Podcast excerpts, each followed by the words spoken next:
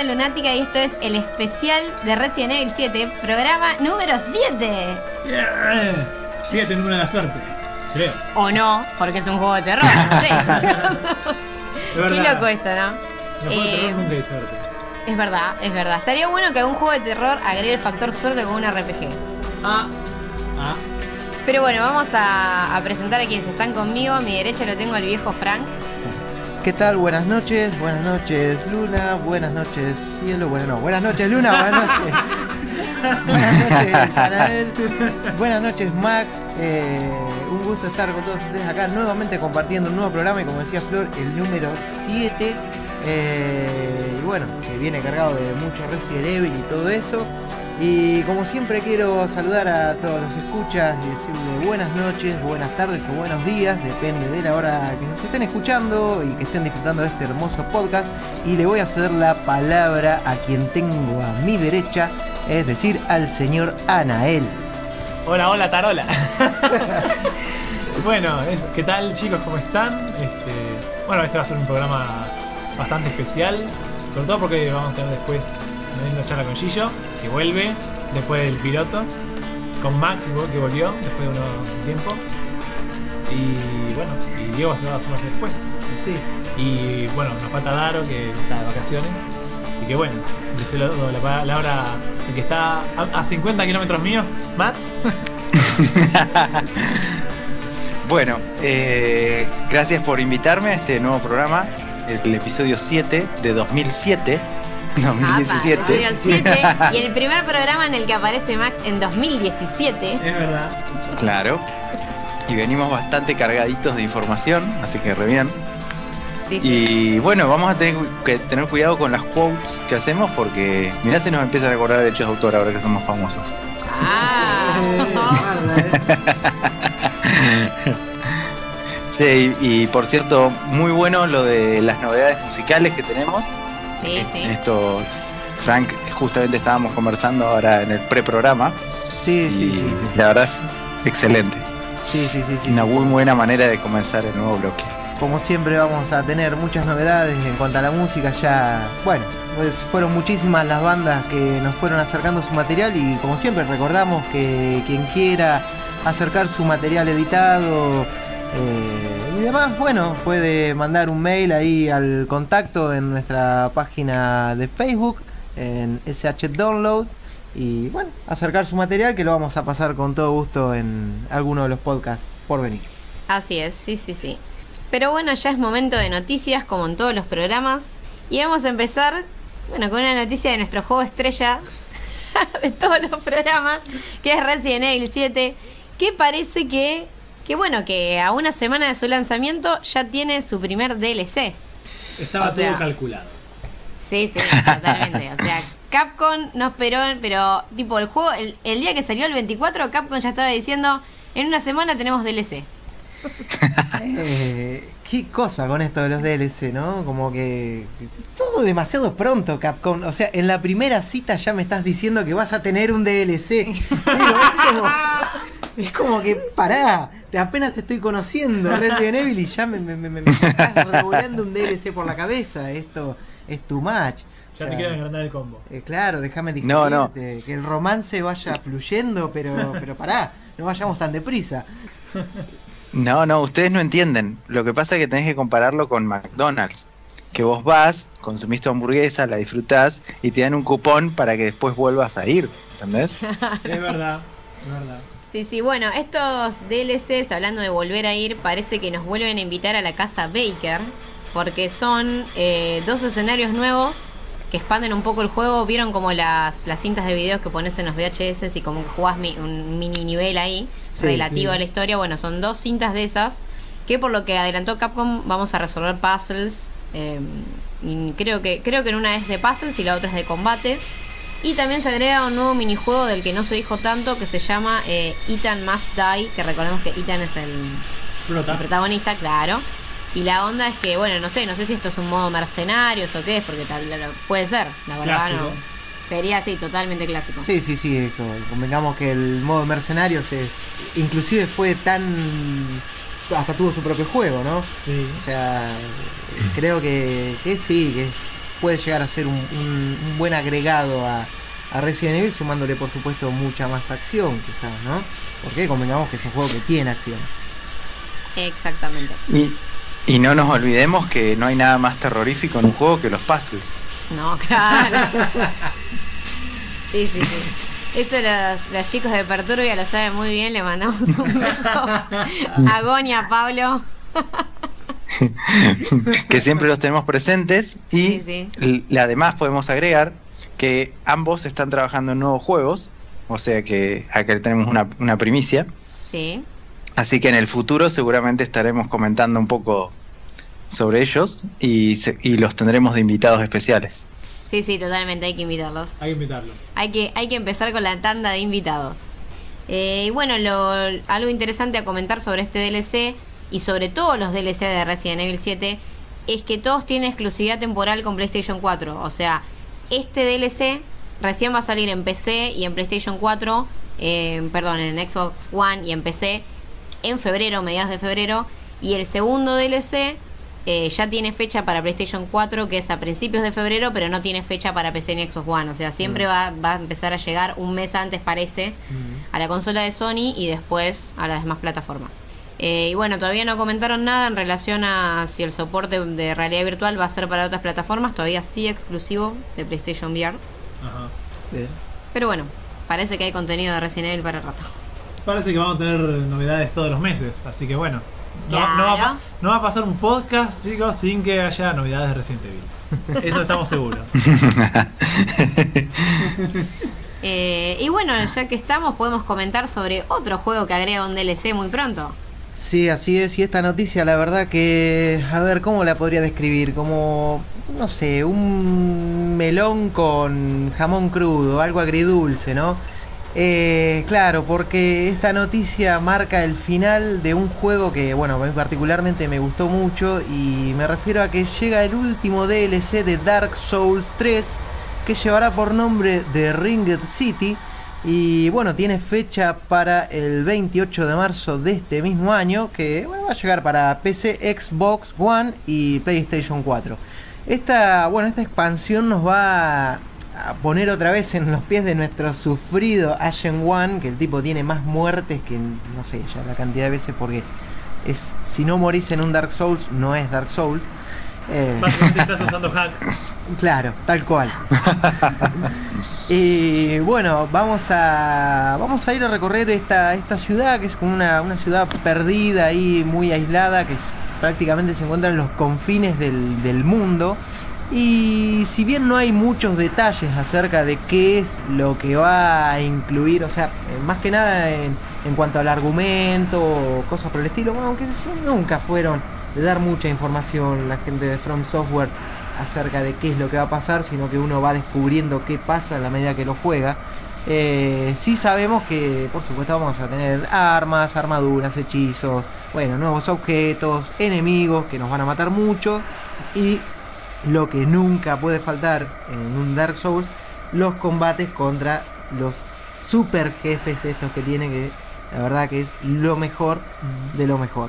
Eh, así que bueno, nada, eh, como les decía, esto ya va a marcar el final de, de Dark Souls. Eh, Adiós y chau chau. adiós y chau chau. Miyazaki al menos se abre de esto, o por lo menos no, no dijo, no, no, no, no, no declaró nada, pero ya dio a entender de que no, no iba a seguir explotando esta franquicia. Eh, y bueno, para quien guste y todavía no lo haya jugado, que si alguno vive en un tupper en el 2016 y se perdió este juego realmente, eh, va el 21 de abril también llega la edición GOTY o Game of the Year, que va a llevar eh, por nombre Dark Souls 3 de Fire Fates y va a traer, por supuesto, el juego base, el DLC Ashes of Arian- Ariandiel, perdón, y este último que es el Ringed City. Así que, muchachos, está para aprovecharlo y disfrutar de un juego como pocos. Bueno, parece que la saga se completa, se cierra el círculo. Vamos a ver qué depara el futuro entonces, ¿no? Juegos cada vez más difíciles. quizá un Bloodborne 2 o no sé. Ah. Veremos qué sale de la cabeza de Miyazaki en un futuro. O algún, ¿cómo es el otro? El King's... eh. El ah, King es el que es en primera persona. sí, sí, sí, sí, sí, entradas, sí, sí, sí, eh, no me acuerdo cómo se llama. Kingfield. Kingsfield, ahí está. sí. Kingsfield. Tiene entradas en PC y PlayStation. Sí, sí, sí. sí, sí. Así que por ahí en una de esas tenemos la suerte de ver un, un remake ahí. Sí, a mí me gustaría que Miyazaki haga, o sea, que siga con el rol obviamente, pero que empiece un nuevo universo o al- al- algo distinto, porque está bien Dark Souls. Bueno, Bloodborne es un sucesor espiritual, pero más o menos ya hay bastantes juegos del estilo, y estaría bueno que, que empiece un nuevo capítulo. Sí, totalmente. Sí, sí. totalmente. Eh, y bueno, obviamente esta- estas primeras semanas del año no solo fueron de anuncios de DLC, sino también eh, de algunas fechas de lanzamiento. Eh, y bueno, ya tenemos fecha de lanzamiento para Little Nightmares, Prey y Strafe, que es un shooter un poco más tapado, pero que también lo estamos esperando. ¡Uh! Como decimos en el video de- del gameplay de Resident Evil 7. Eh, así que bueno, eh, creo que el, primero que llega es Little Nightmares, ¿no? Sí, Little Nightmares va a llegar en abril, el 28 específicamente. También va a ser un juego que sale en- va, a salir en simultáneo para las tres plataformas líderes, podríamos decir. Que es PC, Play 4 y Xbox One. Y bueno, nada, eh, este juego también va a venir acompañado de una edición coleccionista que está muy linda, tiene muy buena pinta. Se va a llamar eh, mm, la Six, Ed- Six Edition, que Six es por el, nombre, de, la, per- de la protagonista. de la sí, protagonista, exactamente. Y bueno, va a traer, eh, va a traer algunas cositas lindas, como todas las ediciones coleccionistas que, que traen esos chiches tan bonitos. Eh, vamos a... Para el juego, ¿no? Sí, sí, sí, vale. sí, sí, sí, sí, Sí, sí, eso igual está bueno aclararlo porque recordemos que hay ediciones que no tienen el juego. Bueno, Resident Evil 7 de hecho tiene una que no trae el juego entre todas las ediciones coleccionistas que hay. Así que... Tal cual. Se hablaba de que Mass Effect Andrómeda también iba a tener una edición coleccionista sin juego. Bueno, ahí ya es como una medio una tendencia de esto. En algún momento tendremos que hacer algún informe especial acerca de Sí. las ediciones de coleccionistas que no traen juego. que más que edición coleccionista es como una- un pack de merchandising, por así decirlo. ¿no? Sí, algo. Sí, es, eh, me hace acordar de los Loot Crate. ¿Vieron esos que vienen con Exactamente. merchandising? Sí, sí. Exactamente. Claro, tal cual. Se, se asemeja más a un, a un loot crate que, que a una edición coleccionista de un juego per se.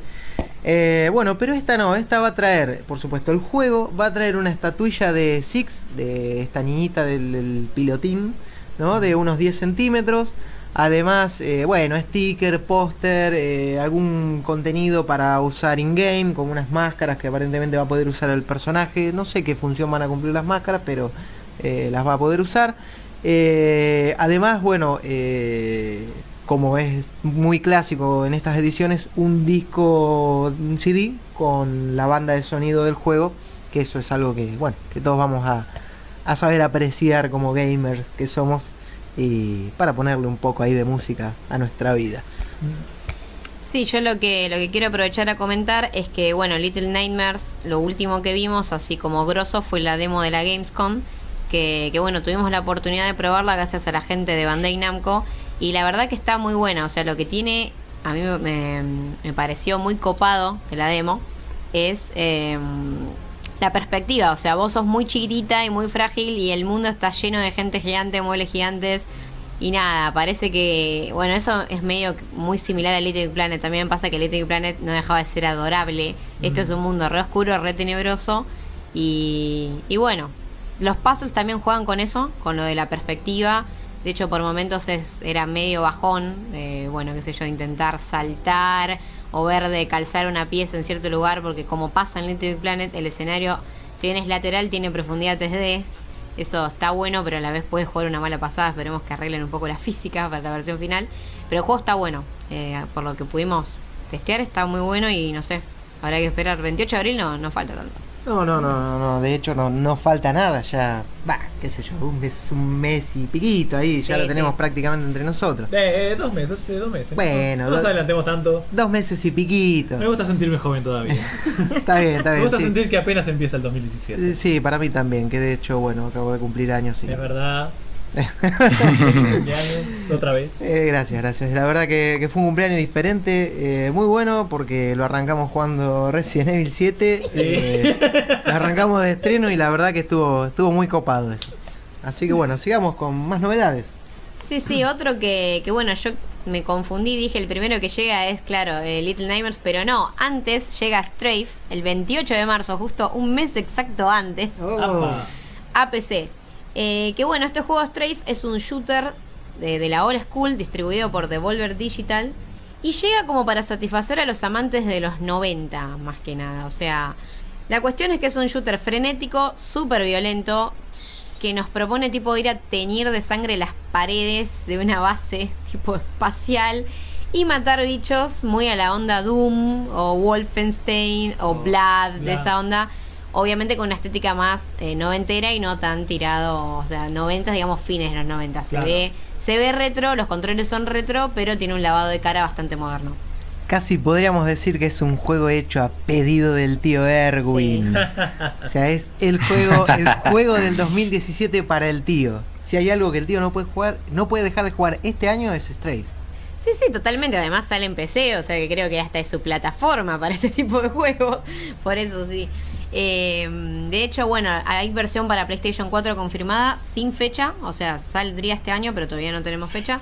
Y bueno, a mí lo que me pareció súper curioso de este juego es que todo, o sea, el trailer, la fanpage del estudio, eh, el website del juego, está todo como estetizado de los 90. O sea, la página web te metes y te duelen los ojos porque tiene esas tipografías ilegibles, esos colores flúor de las páginas viejas del principio Sí. del 2000 que vos decís, ¡ah! ¿Qué es esto? Tipo Windows 98. Sí. GIF animado por todos lados, Ah, sonido, así como... no, no, no. Hola, hola. Bueno, Claro. casi, casi. La página, o sea, eh, obviamente esto es, es a propósito, ¿no? Es deliberado, pero está muy bueno y que hayan tomado esta decisión porque también, por ejemplo, el trailer es como si fuese un comercial de los años 90 de, de- de un- o sea, al estilo de los comerciales de juegos, que tipo que te rompía la pantalla y te Sí. quemaba la mente, es- eso, con- esa estética de los comerciales retro. Sí, sí. Sí, sí, eso está bueno, que hubo unas, bue- unos cuantos juegos que usaron ese recurso. Dark Souls inclusive usó el, recurso Dark Souls de, tuvo, sí, sí, sí. de la publicidad de los 90 y bueno, no me acuerdo qué otro juego más. Y también estaba el Far Cry 3, el Blood Dragon. Sí, el, eh, bueno, es ese DLC creo que es uno de los contenidos más interesantes que sacó Ubisoft en no sé cuánto tiempo. Sí, sí, totalmente, porque agarraba bien esa estética noventosa y te- te- literalmente te transportaba a esa época. Muy interesante Sí, DLC. sí, era todo muy, eh, bueno, muy New Retro Wave, tipo esa onda, sí, sí, sí. Muy copado. Pero bueno, habrá que esperar, la verdad no falta tanto, 28 de marzo. Parece ser un juego bastante modesto también a nivel requerimientos, así que parece que todos lo vamos a poder jugar. Bueno. Y habrá que ver, habrá que ver cuánta sangre salta en nuestros monitores. y bueno, el otro que ya también tiene fecha, para sorpresa de muchos, porque es un título que parece tipo de, de que tiene la talla como de lanzamiento tipo de fin de año, que es Prey, que es lo- Ah. el nuevo juego de Bethesda, que es uno de los que quedaba, bueno, por, para, por lo porque den fecha, digamos, pues el otro es el, el nuevo Quake. Como que a Bethesda le quedaban esos dos, como cuándo van a salir, cuándo van a salir, a menos que salgan con algo mágico, que no va a ser Fallout 5, pero bueno, qué sé yo. Siempre, siempre igual Bethesda tiene algo mágico, un, un as bajo la manga para decir, estuvimos todo este tiempo haciendo este juego, sale en un mes. ¡Oh! Bueno, lo- los rumores estaban de un nuevo Elder Scrolls por ahí el año pasado. No sabemos si de pronto salen con imágenes nuevas, algún tráiler. Eso puede pasar a mitad de año. Y ellos desmienten todo, ¿viste? Pero después, qué sé yo, te sale un Kotaku, te filtra todo y, y- y se le cae, ¿viste? Como se le desmorona el murito de, ese que hicieron, ¿viste? Nada, porque eh, la información después se filtra y resulta que es verdad. Pero bueno, nada, estaría interesante quizá un Elder Scroll nuevo, eh, qué sé yo. Sí, es, el que creo que todo el mundo espera, o ruega, o sueña que Bethesda anuncie en la nueva 3. Sí. Por junio de este año, sí, sí, sí. Pero bueno, Prey, que, que bueno, mucha gente se sorprendió en foros, en las comunidades, se notaba que la gente lo esperaba más tirando para octubre, noviembre, y no, llega el 5 de mayo a PC, PlayStation 4 y Xbox One. Y, y bueno, nada, la verdad que tiene muy buena pinta. Eh, a diferencia de, bueno, Prey es, es un reboot de, de un shooter ¿Es un Eh, remake? Sí, al final iba a ser una secuela. Ajá. O sea, fue como. Se anunció como Prey 2, pero al Sí. final resulta. Al mismo estilo de Doom, por ejemplo, es, es un reboot prácticamente. Y nada, nos pone, bueno, en el rol de, de Morgan Yu, que es, que es un superviviente en una nave al estilo tipo Alien. O sea, el tipo cae en esta estación espacial que se llama Talos 1, se despierta ahí sin mucha idea de cómo, pero el lugar está como infestado de aliens eh, hostiles, que obviamente lo quieren reventar. Y bueno, la particularidad del juego lo que dijeron es que agrega tipo elementos de rol, tal vez a los System Shock o se quiere también también medio tirado a los Fallout porque se puede personificar al personalizar el personaje eh, en bastantes aspectos, o sea, no solo capaz en qué sé yo, en los skills o en el arma o en el armamento, o qué sé yo, cómo luce, sino también en el sexo, o sea, es, es un juego más quizás tirado a lo más efecto o qué sé yo, al a Dragon Age, por ejemplo. O sea, es bastante rolero lo que está mostrando. Obviamente, de acá a mayo nos vamos a enterar. Ajá. Pero mucho más rolero que el anterior. Sí, sí, seguramente vamos a tener mucha más información de acá que el juego vaya saliendo, algún otro tráiler, imágenes y alguna otra data va a ir tirando Bethesda, supongo.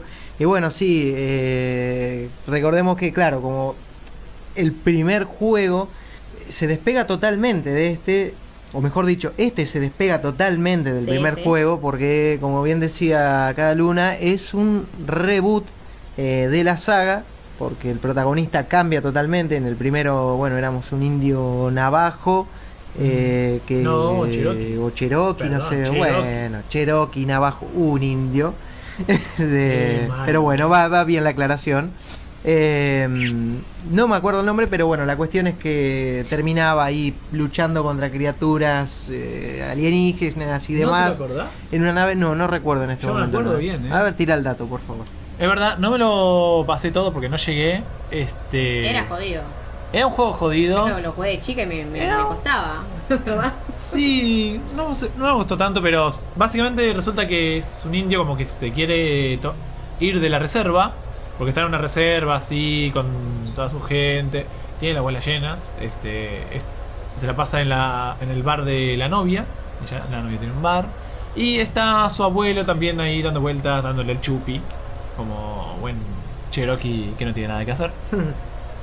Y así en una noche que está discutiendo con la novia, este de pronto aparece una nave alienígena que se empieza a llevar las cosas y también se los lleva a ellos y los, los abduce. Pero lo que no nos dijiste es cómo se llama el protagonista. Nos contaste toda la historia, menos Ah. el nombre del protagonista. La historia la sabíamos, lo que no nos recordamos es el nombre del El protagonista. nombre del protagonista, qué bueno. Eh, estar sentado, no importa. Me acabas de decir que lo sabías bien. No, no. Obviamente lo acabo de googlear. El protagonista se llama Tommy. Ah, to- O sea, Re básico. Es Claro. que era, era así. Claro, por eso, sí, ahora me acuerdo, porque no me acuerdo. pero Toro sentado le hubiera quedado muchísimo mejor. Sí. Pluma Blanca lo hubiese quedado mucho mejor. También, cualquier también, cosa. también. Tommy. Sí, la- lo que sea. Larry, Tommy. Willy. No, no, No. no es nombre de indio. Bueno, está bien que haya hecho un reboot. Ojo, ojo con Larry, eh. Ojo con Larry. ah. Ah, bueno, está bien, está bien. Eh, no, a mí la verdad eh, este Prey me emociona mucho porque justamente el original no es un juego que... A ver, puedo sentarme y dedicarle las horas ahora y ver cómo es y probablemente lo haga antes de que salga este reboot porque quiero llegar como empapada y con un poco de idea. Pero Prey es uno de los shooters que en su momento, eh, cuando salió, me, me lo terminé. O sea, no lo terminé, entonces como que me lo debo. Mm. Y sí, como que me emociona este, este remake, este reboot por eso, justamente, porque es, qué sé yo, me da la, la, la chance de redimirme, jugar y ya estar como Sí. al día. Además, es la excusa para hacerlo. Sí, porque además eh, fue un juego que jugó con la gravedad inclusive antes que Portal. Sí, sí. Este, o sea, tenía como unas pasarelas que hacían que la habitación, como que eso, caminen por las paredes y por el techo. Entonces eso estaba bueno. De hecho, me acuerdo la primera vez que lo hacías que te das un par de vueltas y el personaje literalmente vomitaba, ¿veía? Todo el vómito ahí. También el tipo de armas que tenías, algunas que eran medias raras, Sí. eh, como medias biológicas podríamos decir, que estaban interesantes. Eh, sí, era un juego muy... era diferente para el momento que salió y la verdad que, que era muy interesante. Bueno, qué sé yo, Bethesda tendrá sus motivos por el cual eh, decidió hacer un reboot y no una continuación, pero lo cierto es que este nuevo Prey eh, pinta muy interesante. Sí, sí, muy interesante. Y otro que pinta muy interesante es Perception, que al final va a llegar no solo a PC, que ya estaba confirmado desde el año pasado, sino también a PlayStation 4. ¿Qué nos comenta Fran? Bueno, la verdad que es un juego que no veo la hora de jugar. Eh, ¿Por qué? No, bueno, Perception, eh, sí, la verdad que es un, es un juego muy interesante. Eh, y sí, eh, como decía acá Luna, eh, tuvo una campaña Kickstarter muy exitosa, se logró financiar y el juego, bueno, eh, no llegó a juntar el dinero suficiente como para llegar a otras plataformas, ¿no? Porque solo iba a salir para PC, pero eh, la editora, esta Feardemic, lo habrá visto muy interesante y la verdad que el concepto que toma es interesante y lo va a lanzar también en Play 4, por lo cual es eh, una noticia más que buena para, para todos los usuarios de la consola de Sony, ¿no? Que van a poder disfrutar de, de otro juego survival horror, eh, nada, de arriba prácticamente, porque nadie puso un mango de Play Claro. 4 y lo va a poder disfrutar igual. Así que la verdad que eso está, está muy interesante. Y bueno, nada, eh, este juego lo, lo que lo hace diferente al resto es que nos pone como en el rol de una, de una muchachita, de una jovencita que es eh, no vidente. Esta señorita que se llama Casey eh, está en una mansión, bueno, que, que la va a tener que ir explorando. La mansión está habitada por una por una presencia maligna, ¿no? Que la va ir como acosando. Claro, le va a ir haciendo buhu ahí en la nuca y todo lo demás. Ahora, ustedes figúrense una cosa. Como dije, la protagonista es ciega. Entonces, ¿cómo van a emular la ceguera del protagonista? Eh, y a mí me ¿Poniendo hizo... la pantalla negra? Eh, claro, bueno, por empezar poniendo la pantalla negra. Ah, y a mí me hizo, me hizo acordar mucho, no sé si es bueno esto, pero bueno, a mí me hizo acordar a la película de Daredevil, Ah, sí. ¿no? Que, que él, cuando le empiezan a caer las gotitas y todo eso, y él puede ver por el sonido que provocan las gotas al chocar contra distintas Mm. superficies, bueno. Esta muchachita va a tener un bastón con el cual vamos a poder ir tocando ¿no? cosas y cada vez que toquemos algo, eso va a producir un ruido, entonces se va a disparar como una especie de sonar que nos va a dibujar, eh, nos va a dar como un, un instante la visión del entorno. Lo mismo va a pasar cuando, no sé, este ente mueva algo o qué sé yo, se caiga, nos choquemos contra algún una silla o un jarrón o un florero, lo que sea. Eso, todo eso va a ir provocando ruido, con lo cual nos va a permitir ver qué sucede a nuestro alrededor. Y la verdad que eso está bueno Sí. porque lo, lo hace interesante eh, y sumado a eso, o sea que no vamos a tener visión constante, cada vez que provoquemos ruido, esta entidad va a saber dónde nosotros estamos o va a tener una idea aproximada de donde nosotros estamos, con lo cual si nos la pasamos haciendo quilombo para ver todo el tiempo la pantalla, va a ser mucho más factible que nos encuentre. Mm. Entonces, bueno, son cosas a tener en, en cuenta a la hora de jugar. Este, creo que no, mm, no hay fecha todavía no. Oh. anunciada. Claro, lo que, lo que falta es la fecha de lanzamiento. Eh, pero bueno, igual va, a mí me hace acordar a un, a un juego gratuito que se llama The Devil's Standing Fork. Que es básicamente, obviamente, es un juego bastante más pequeño o más simple eh, a niveles de producción, digamos. Tampoco es que tenía una historia muy desarrollada, pero lo que estaba interesante es que justamente hacías ondas en un escenario todo negro y avanzabas así. Eh, pero las ondas estas las hacías con un diapasón. O sea, Ah. era- eran ondas, digamos, de, de sonido, de música. Ajá. Estaba. Estaba buena la idea. O sea, el tema es que lo que tiene este Perception es que toda la paleta de colores, digamos que es en azul o celestes. El otro te tiraba varios colores y al jugar tipo media hora o 15, 20 minutos ya medio que estabas medio mareadito porque las ondas esas en lo oscuro cuando saltaban era medio raro. Era, era tipo un polibus. Claro, resultaba medio chocante quizás. Claro, Medio- a- a- yo por eso lo, lo destaco el concepto, lo vi por primera vez ahí y dije que bueno, que a ver si un juego de terror se anima y bueno, final Sí. pasó, pasó. Hay un juego que usó una técnica también parecida, bastante kawaii, que se llama Beyond Eyes, que también una niñita ciega que creo que tiene que ir a buscar a la mascota y como que este no el, digamos, el escenario es todo, todo blanco y se va dibujando a medida que vas caminando. Entonces de pronto vos te chocas con algo y como que hace como una especie de pequeña explosión de color y ves un poquito más. Y de ahí te vas guiando. Pero sí, otro... No sé si al final era, era medio dramático, pero supuestamente era como medio kawaii, medio lindo y... medio Walking Simulator, más que nada. Sí, este no sé si tendrá mucho de lindo. Bueno, a mí particularmente es como que estos juegos me ponen muy nervioso. Así que disfruto más cuando los miro que cuando los juego. bueno, va, en este caso, qué ironía. Pero, en fin. Y bueno, qué ironía. Los, los chistes que se puede llegar a hacer con esto de Veo, pero bueno. Sí. Ay, Dios mío. Y bueno, para cerrar esta sección de noticias, tenemos un anuncio bastante interesante que llegó por sorpresa, tipo nadie esperaba esto. Que parece que va a salir un nuevo capítulo, o va, un nuevo capítulo en el mundo de tinieblas, o sea, un nuevo capítulo gamer. Focus Home va a adaptar, eh, bueno, el juego de rol de Hombre Lobo al mundo de los videojuegos, tal como está haciendo con, bueno, con Call of también. Que recordemos que el juego que va a salir este año, o sea, ya sabemos que sale este año, está basado en el juego oficial de Pen and Paper y sigue todo el sistema de sanidad y, y bueno, toda la onda investigativa rolera que tiene el juego de mesa. Ajá. Eh, y vamos a ver cómo lo adaptan a los videojuegos. Sí, de, de Hombre Lobo. La verdad que bueno, primero vamos a, a- a destacar que Cyanide y Focus Home están se están haciendo bien los deberes, creo. ¿eh? Sí. Agarraron un par de licencias copadas, como lo que es eh, Tulu, Cthulhu, o como, bueno, no sé, como porque no se puede pronunciar eso. Eh, en fin.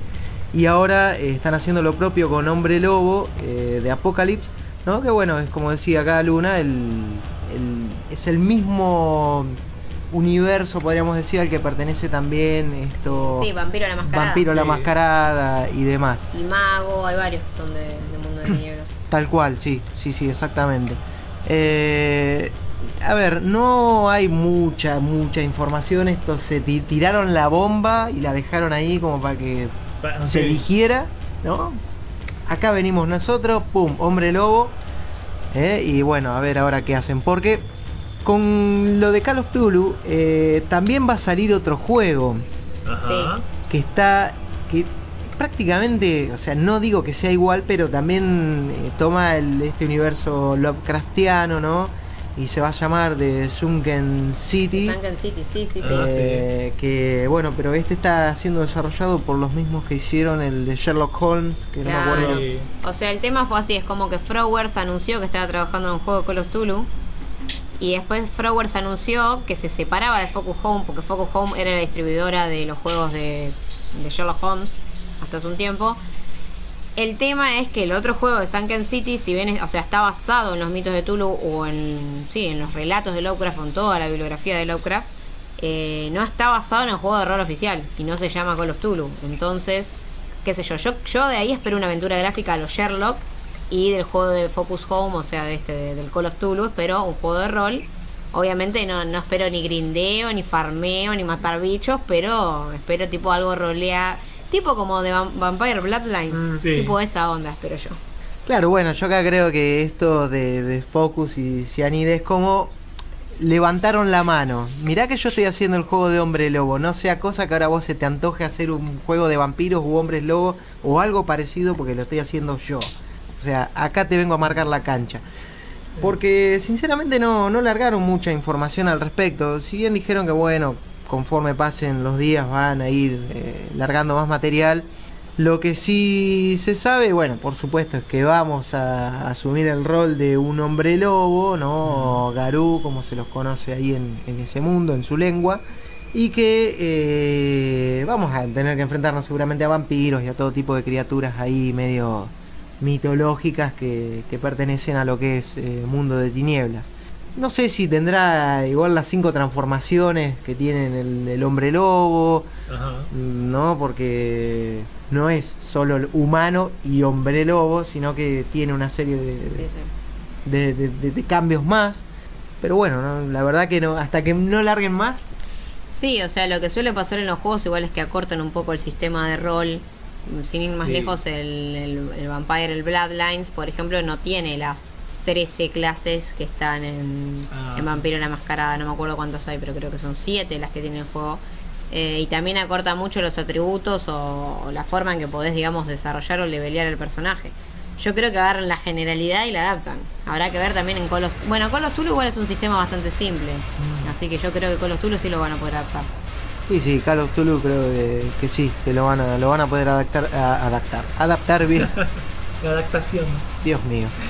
Este, chicos, no repitan estas cosas en su casa. Es adaptar y no adaptar. Eh, bueno, como decía, creo que lo van a poder sí adaptar bien. Eh, Hombre Lobo, bueno, no sé. Qué sé yo, ahí salió después a hablar este Tobias Jorgen, el que es el de, el White Wolf, que son los que editan este juego.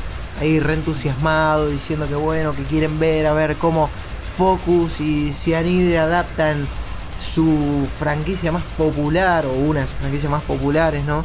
A, a un videojuego y nosotros también. La verdad que nosotros también estamos muy expectantes de ver con qué nos sorprenden. Esperemos que esa bomba que tiraron no sea de humo. No, yo creo que a diferencia de yo creo que a diferencia de Kojima van a hacer algo como la gente. Y bueno, ya, ya vamos para, para otros lares. Y nuevamente vamos a incursionarnos en la sección de tecnología que estuvo ausente un tiempo en este podcast. Pero bueno, ahora Max volvió y parece que nos va a traer algunas novedades. ¿De qué nos vas a comentar, Max? Bueno, en realidad viste que siempre en el sitio nos encargamos de conseguir algún hardware interesante para hacerle algunas notas, para mantenerlos actualizados y muchas veces el algunos productos son tan costosos que está bueno tener una- unas líneas de gente conocida dando opinión. El día de hoy nos conseguimos el, no sé si han visto las publicidades en la televisión del nuevo Moto Z Play, que se caracteriza por tener carcasas intercambiables bastante singulares. El Motorola le llama Moto Mods y tiene, tiene toda una serie de, de carcasas bastante costosas, pero carcasas al fin. No, no es de sorprender porque el Moto Z Play es un celular de alta gama, pero vamos a ir una por una describiéndolas así se hacen una idea de qué sentido tiene esto. Por supuesto, además de, de ser un flagship, eh, tener muchos gigas de RAM, mucha potencia, mucho espacio de almacenamiento y una buena cámara. Eh, tiene covers intercambiables detrás que me llamó bastante la atención, que son texturados. O sea, por ejemplo, el, el que trae incluido eh, simula ser como si fuese un bordado de color tur- eh, un rojo oscuro, tipo un bordó. Y se anexan, en vez de usar unas trabitas plásticas como es lo habitual, es magnético. Mira. Ah, Todo no, el- no había visto. la parte trasera del teléfono, si buscan algunas fotos, inmediatamente van a notar que detrás de- el teléfono es bastante fino, en realidad, y es totalmente plano por, por detrás, con un enorme puerto de conexión, que es de conexión pero con pines planos. Cuando usas un cover, digamos, estético, esos conectores quedan tapados, vos removes y en todas las fotos van a ver el conect que tiene alrededor de como 16 contactos, que es donde se incorporan los accesorios. El, digamos que vamos a ir en- en orden de complejidad, ¿no? El más sencillo, que justamente resuelve el problema más habitual que tenemos los- con los teléfonos, que es la duración de la batería. Eh, cada cover tiene el apoyo de una marca importante en el sector para como darle un poco de fiabilidad al producto. Eh, hay una marca llamada Incipio, que en Argentina no es muy conocida, pero en el resto del mundo tiene ven- grandes ventas, que se dedica a powerbanks. En este caso, vos usas ese cover, se te incrementa un poco el peso del teléfono, por supuesto, hay una batería extra, pero con eso Motorola te promete 48 horas de, de autonomía. Que es, qué sé yo, te vas de camping o un fin de semana y está bueno. sí, yo había, leído unos reviews que, que destacaban que era uno de los teléfonos con mayor autonomía del mercado. No, no sé si están así, pero había leído esto creo que en GCM Arena y la otra página, la eh, CNET, esa.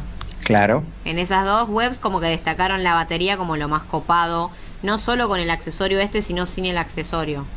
Claro, eso iba a hacer notar que la batería ya torcida del teléfono es bastante potente, anda en los 3000 mAh, que es algo bueno, es algo común en teléfonos de alta gama eh, tipo Xiaomi o cosas que vienen de afuera.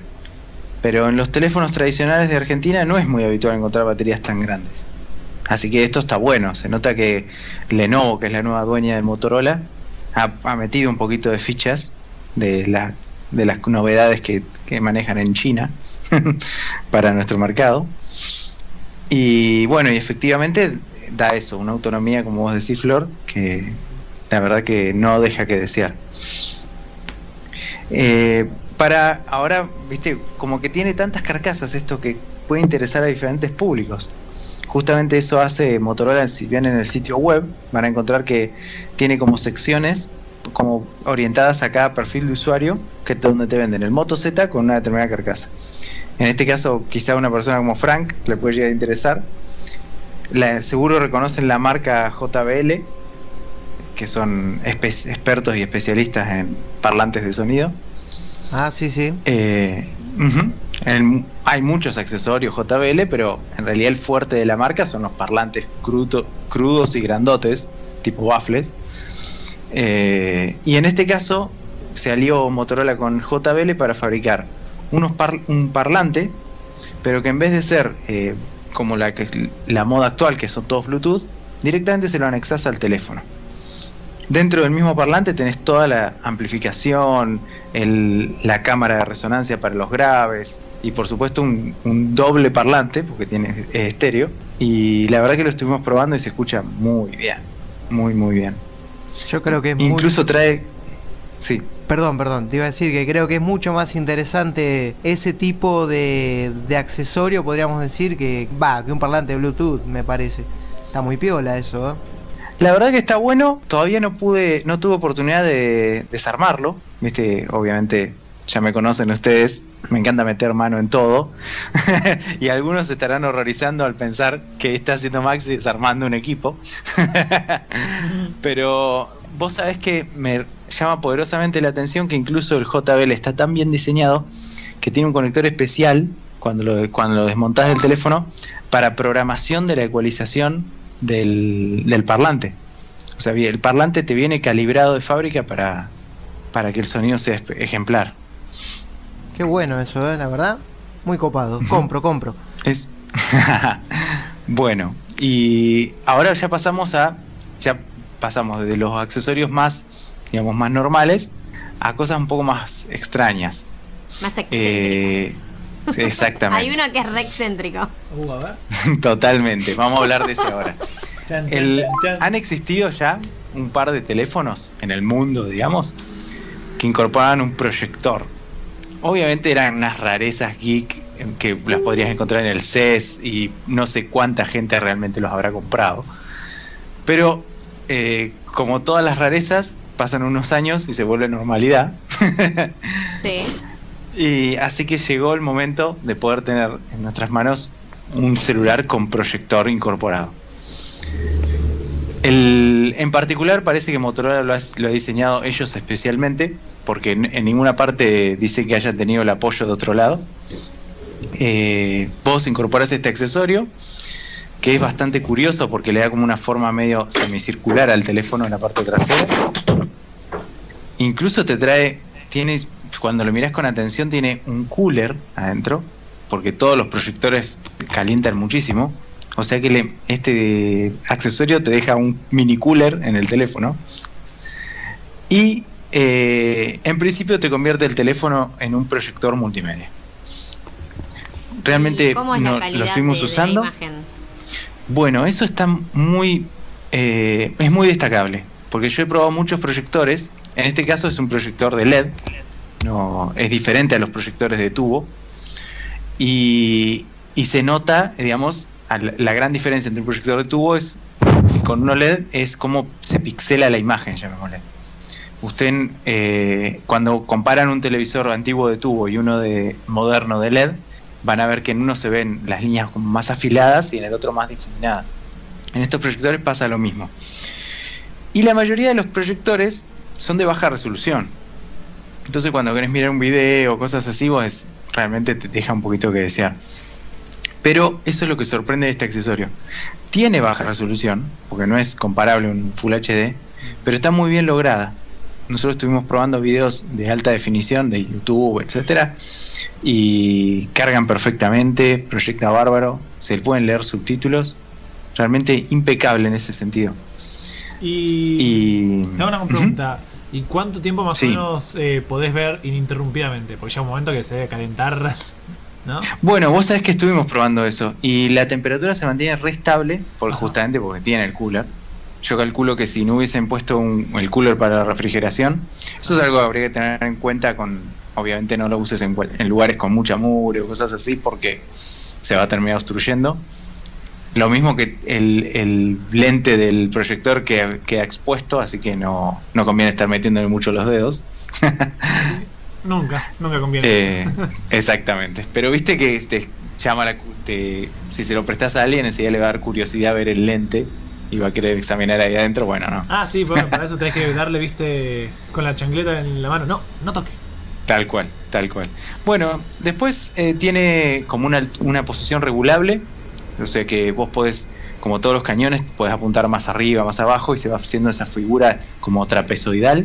Mm, Pero te- vos, eh, Motorola le ha puesto mucho, muchas ganas a esto y tiene un ajuste automático de la posición. Es como que lee el ángulo en que dejas el teléfono y corrige el factor trapezoidal para que siempre se vea bien la imagen sin distorsión. Bien. Sí, no, eso no, bueno. no lo esperaba, la verdad. Sí, lo mismo cuando lateral, lateralizás el teléfono, ponerlo de costado para ver apaisado un video, por Sí. ejemplo. Funciona perfecto, rota automáticamente. En ese sentido, muy bien Motorola. Realmente da gusto. Está bueno porque, qué sé yo, si sos un, qué sé yo, un profesor de, una- de una universidad pública y no conseguís proyector, lo cual pasa muy seguido, está bueno, pones el celular Totalmente. ahí, proyectás la clase. Sí, sí, en- bueno, me acuerdo cuando, cuando estábamos en el viejo edificio de, de la UNLP de Humanidades. Ahora hay proyector en todas las aulas, no sé cuánta Ah. plata habrán desembolsado la UNLP ahí, pero en el viejo edificio no teníamos nunca. Era horrible y andaban mal encima y no eran HD. Entonces era terrible. Sí, sí, olvídate. Claro, eso es, re- re- es muy habitual que los cañones, la mayoría son ca- tienen puerto VGA. Entonces, últimamente caí- caes con la notebook, re contento, quiero usar el cañón y tenés una salida HDMI y te querés matar. Sí, sí, sí. Sí, pasa, pasa. Este, no, en mi facultad también pasa lo mismo, pero creo no sé si tienen HDMI o cuál, pero sí, pero qué sé yo, tienen cinco cañones para toda la facultad. Este, entonces hay veces que Bueno, y esperándolo. en el, en el caso de este, como les explicaba, es un cañón de LED. O sea que no se van a tener que preocupar que el, mayor peligro con los cañones es que se te queme la lámpara. Y bueno, con esto no va a pasar. Obviamente, como todo, tiene una autonomía de uso, pero las cosas LED duran muchísimo. No creo que a ninguno de ustedes haya llegado al punto de gastar un monitor LED. y ya han pasado varios años que está en el mercado. no, no, no.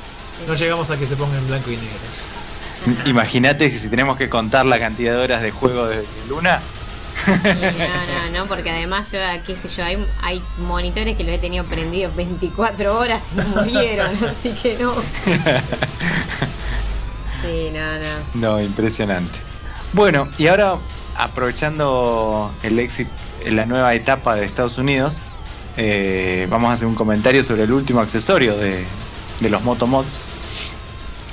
Menciono Estados Unidos porque hay como una conexión extraña. Pará, Ahora les voy a pará. explicar. ¿Qué le podés adaptar un muro?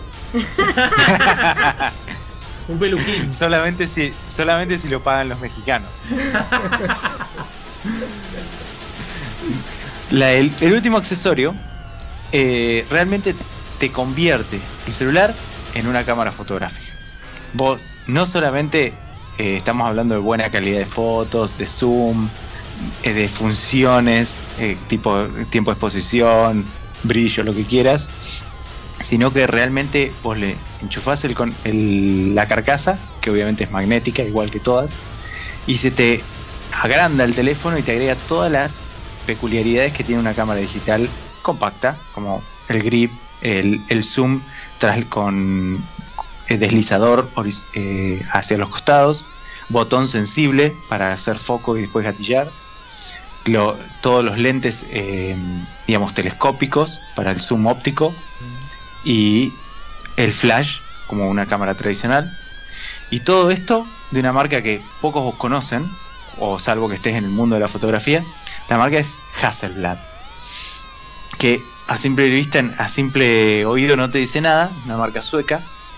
Pero si, si les cuento que en la década del 60 las cámaras con las que confirmadamente Estados Unidos sacó las fotos en la luna, los astronautas, fueron cámaras Hasselblad. Mira vos. Mira vos.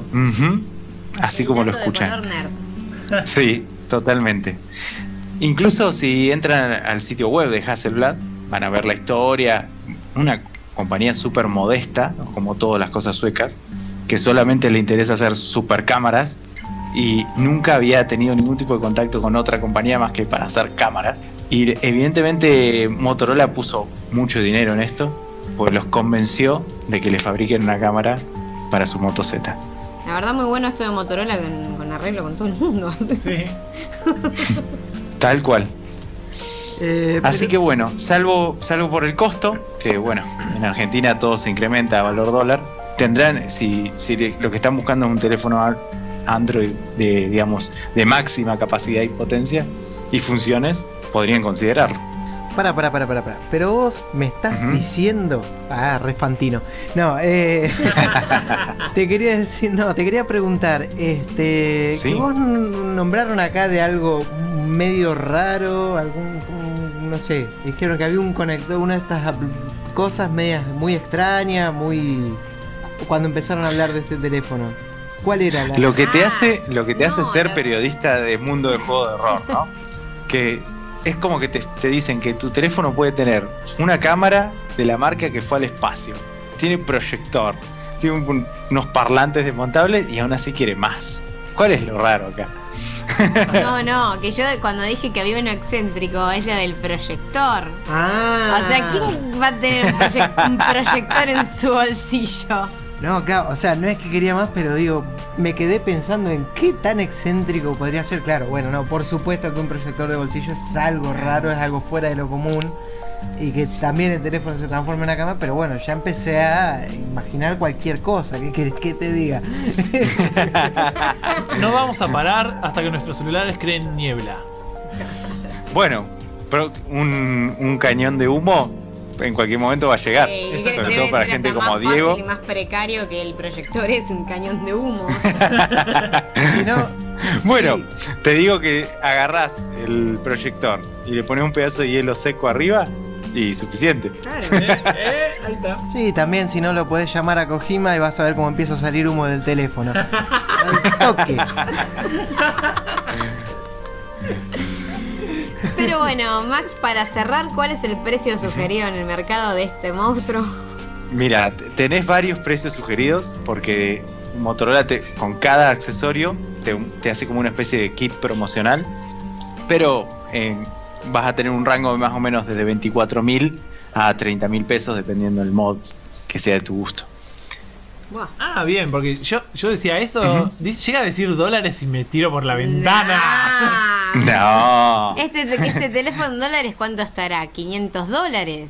No. Y un poco más, un poco más. Pasa que hay marcas que son O más sea, no, bueno, claro, sin contar los accesorios, digo. Por ejemplo, el teléfono Claro. pegado y el accesorio aparte. Un precio Claro, más o menos exactamente. así, claro. O sea, sí, sí, Sí. o sea, nada, 24 mil dólares, ¿qué era, boludo? Y me voy acá. Y bueno, de la cámara que fue al espacio. Un accesorio de oro sólido. Claro, le podés adaptar un autocohete al teléfono. Una Bueno, para quizás ustedes no son tan eh, no son tan nerd como yo para andar mirando cosas raras de celulares, pero hay una marca que se llama Vertu que se dedica exclusivamente a celulares eh, para ricos y, po- y tiene una tiene celulares por ejemplo que son de oro macizo con toda incrustación de diamante. Qué cosa de incómoda debe ser eso, ¿eh? Tipo, sí, debe ser muy incómodo. Además, capaz te sentás encima, lo rompes y te- cambiarlo. Bueno, si lográs romper un celular de oro y diamantes, No, no Realmente- puede, Capaz de romper la pantalla, ¿viste? Vamos a ver. lo veo medio difícil. Mira, romper la pantalla sería lo más barato que te puede llegar a pasar. Sí. ¿Qué querés que te diga? O sea, si te pudiste comprar un celular de oro y diamante y se te rompe la pantalla, bah, dame. De- mira, debes tener un, paquete de pantallas ahí en tu casa. para este tipo de contingencia. Y le pagas a un tipo que esté ahí para cuando se le rompa la pantalla. Claro. Le dejas, le dejas a alguien que lama la carcasa y viene y te devuelve. Te cambia la pantalla. Ay, Dios mío. Pero bueno, esto es el- entonces el Moto Z Play. Y bueno, Exactamente. ahora que la verdad que es un teléfono muy interesante, a mí, a mí me encantaría. lo- o sea, por un gama alta lo, lo consideraría. Sí, sí, sí. Mm. Y bueno, ya vamos a estar cerrando este bloque con una cortina musical. ¿Qué es eso? Eso- Eso vamos a tener que editarlo. Es un monstruo.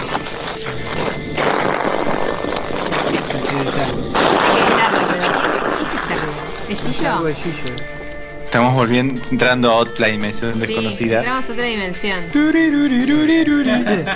Volver otra vez. Bueno, y con esto eh, vamos a estar cerrando el bloque con una nueva cortina musical que va a pasar a presentar Franco. Pero antes, obviamente, les voy a recordar que lo que viene ahora es, bueno, un especial de Resident Evil 7, así que quédense. Y bueno, Franco cortándose un poco de la música. Bueno, sí, sí, sí. Como, como acostumbramos desde que empezó este podcast, siempre le estamos dando difusión a bandas del under eh, local. Y en esta ocasión vamos a escuchar un tema que se llama Debo haber estado, perteneciente a No ves nada, la banda perteneciente a Nicolás y Martín Presa, eh, a quienes le mando un gran saludo. Y bueno, desde ya les recuerdo que, mejor no les recuerdo, les comento, les informo que si quieren escuchar más material acerca de esta banda, pueden buscarlo como No ves nada eh, Bandcamp. Ahí van a tener sus discos para escucharlos en forma gratuita. También pueden seguirlos en Facebook, darle una manito arriba buscándolo como no ves nada. Y en Instagram también donde suben fotos, no digo a diario, pero con cierta regularidad informando acerca de las actividades de la banda. Así que bueno, los dejamos con la música de No ves nada y nosotros nos vemos en el otro bloque. Vamos a entrar de nuevo a la casa Baker y bueno, nos solemos luego.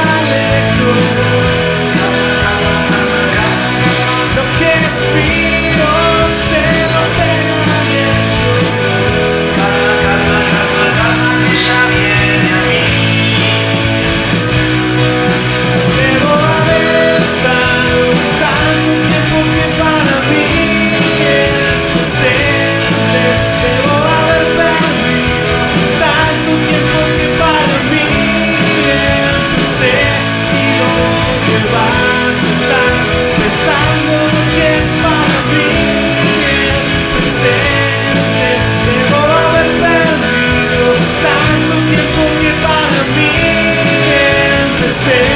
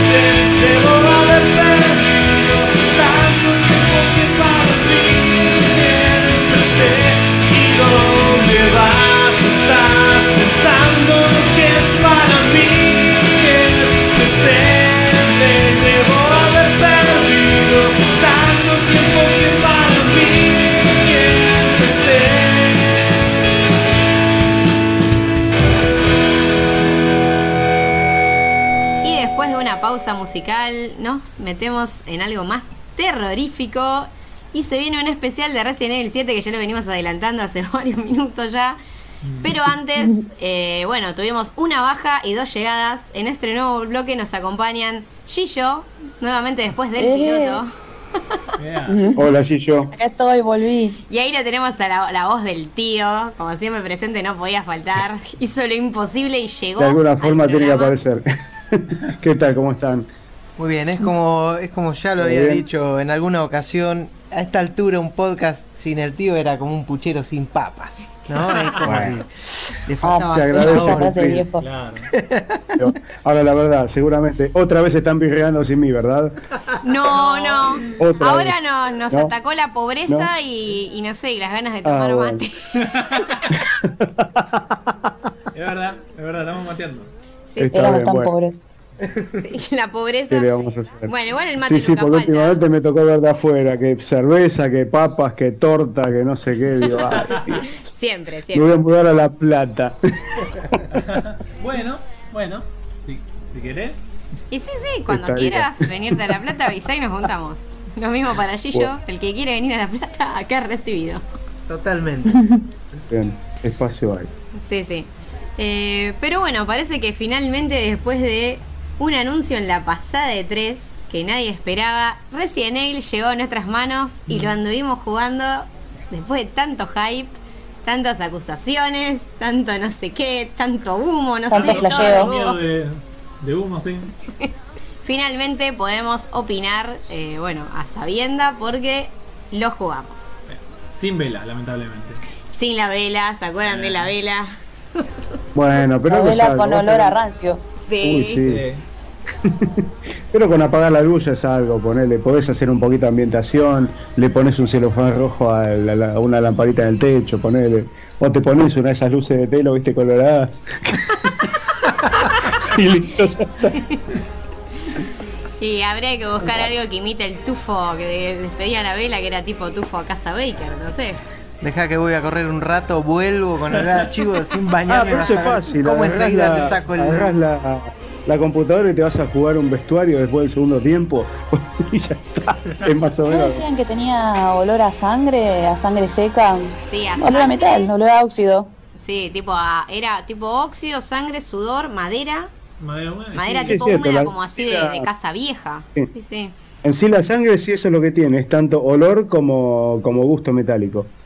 Qué fuerte, ¿eh? Mm. Nam, nam, nam. Sí, igual por lo que estuvimos jugando, la vela tendría que tener olor a podrido. Porque toda la Bueno. casa era carne podrida. Bueno, Eh. para que eso sonó como a.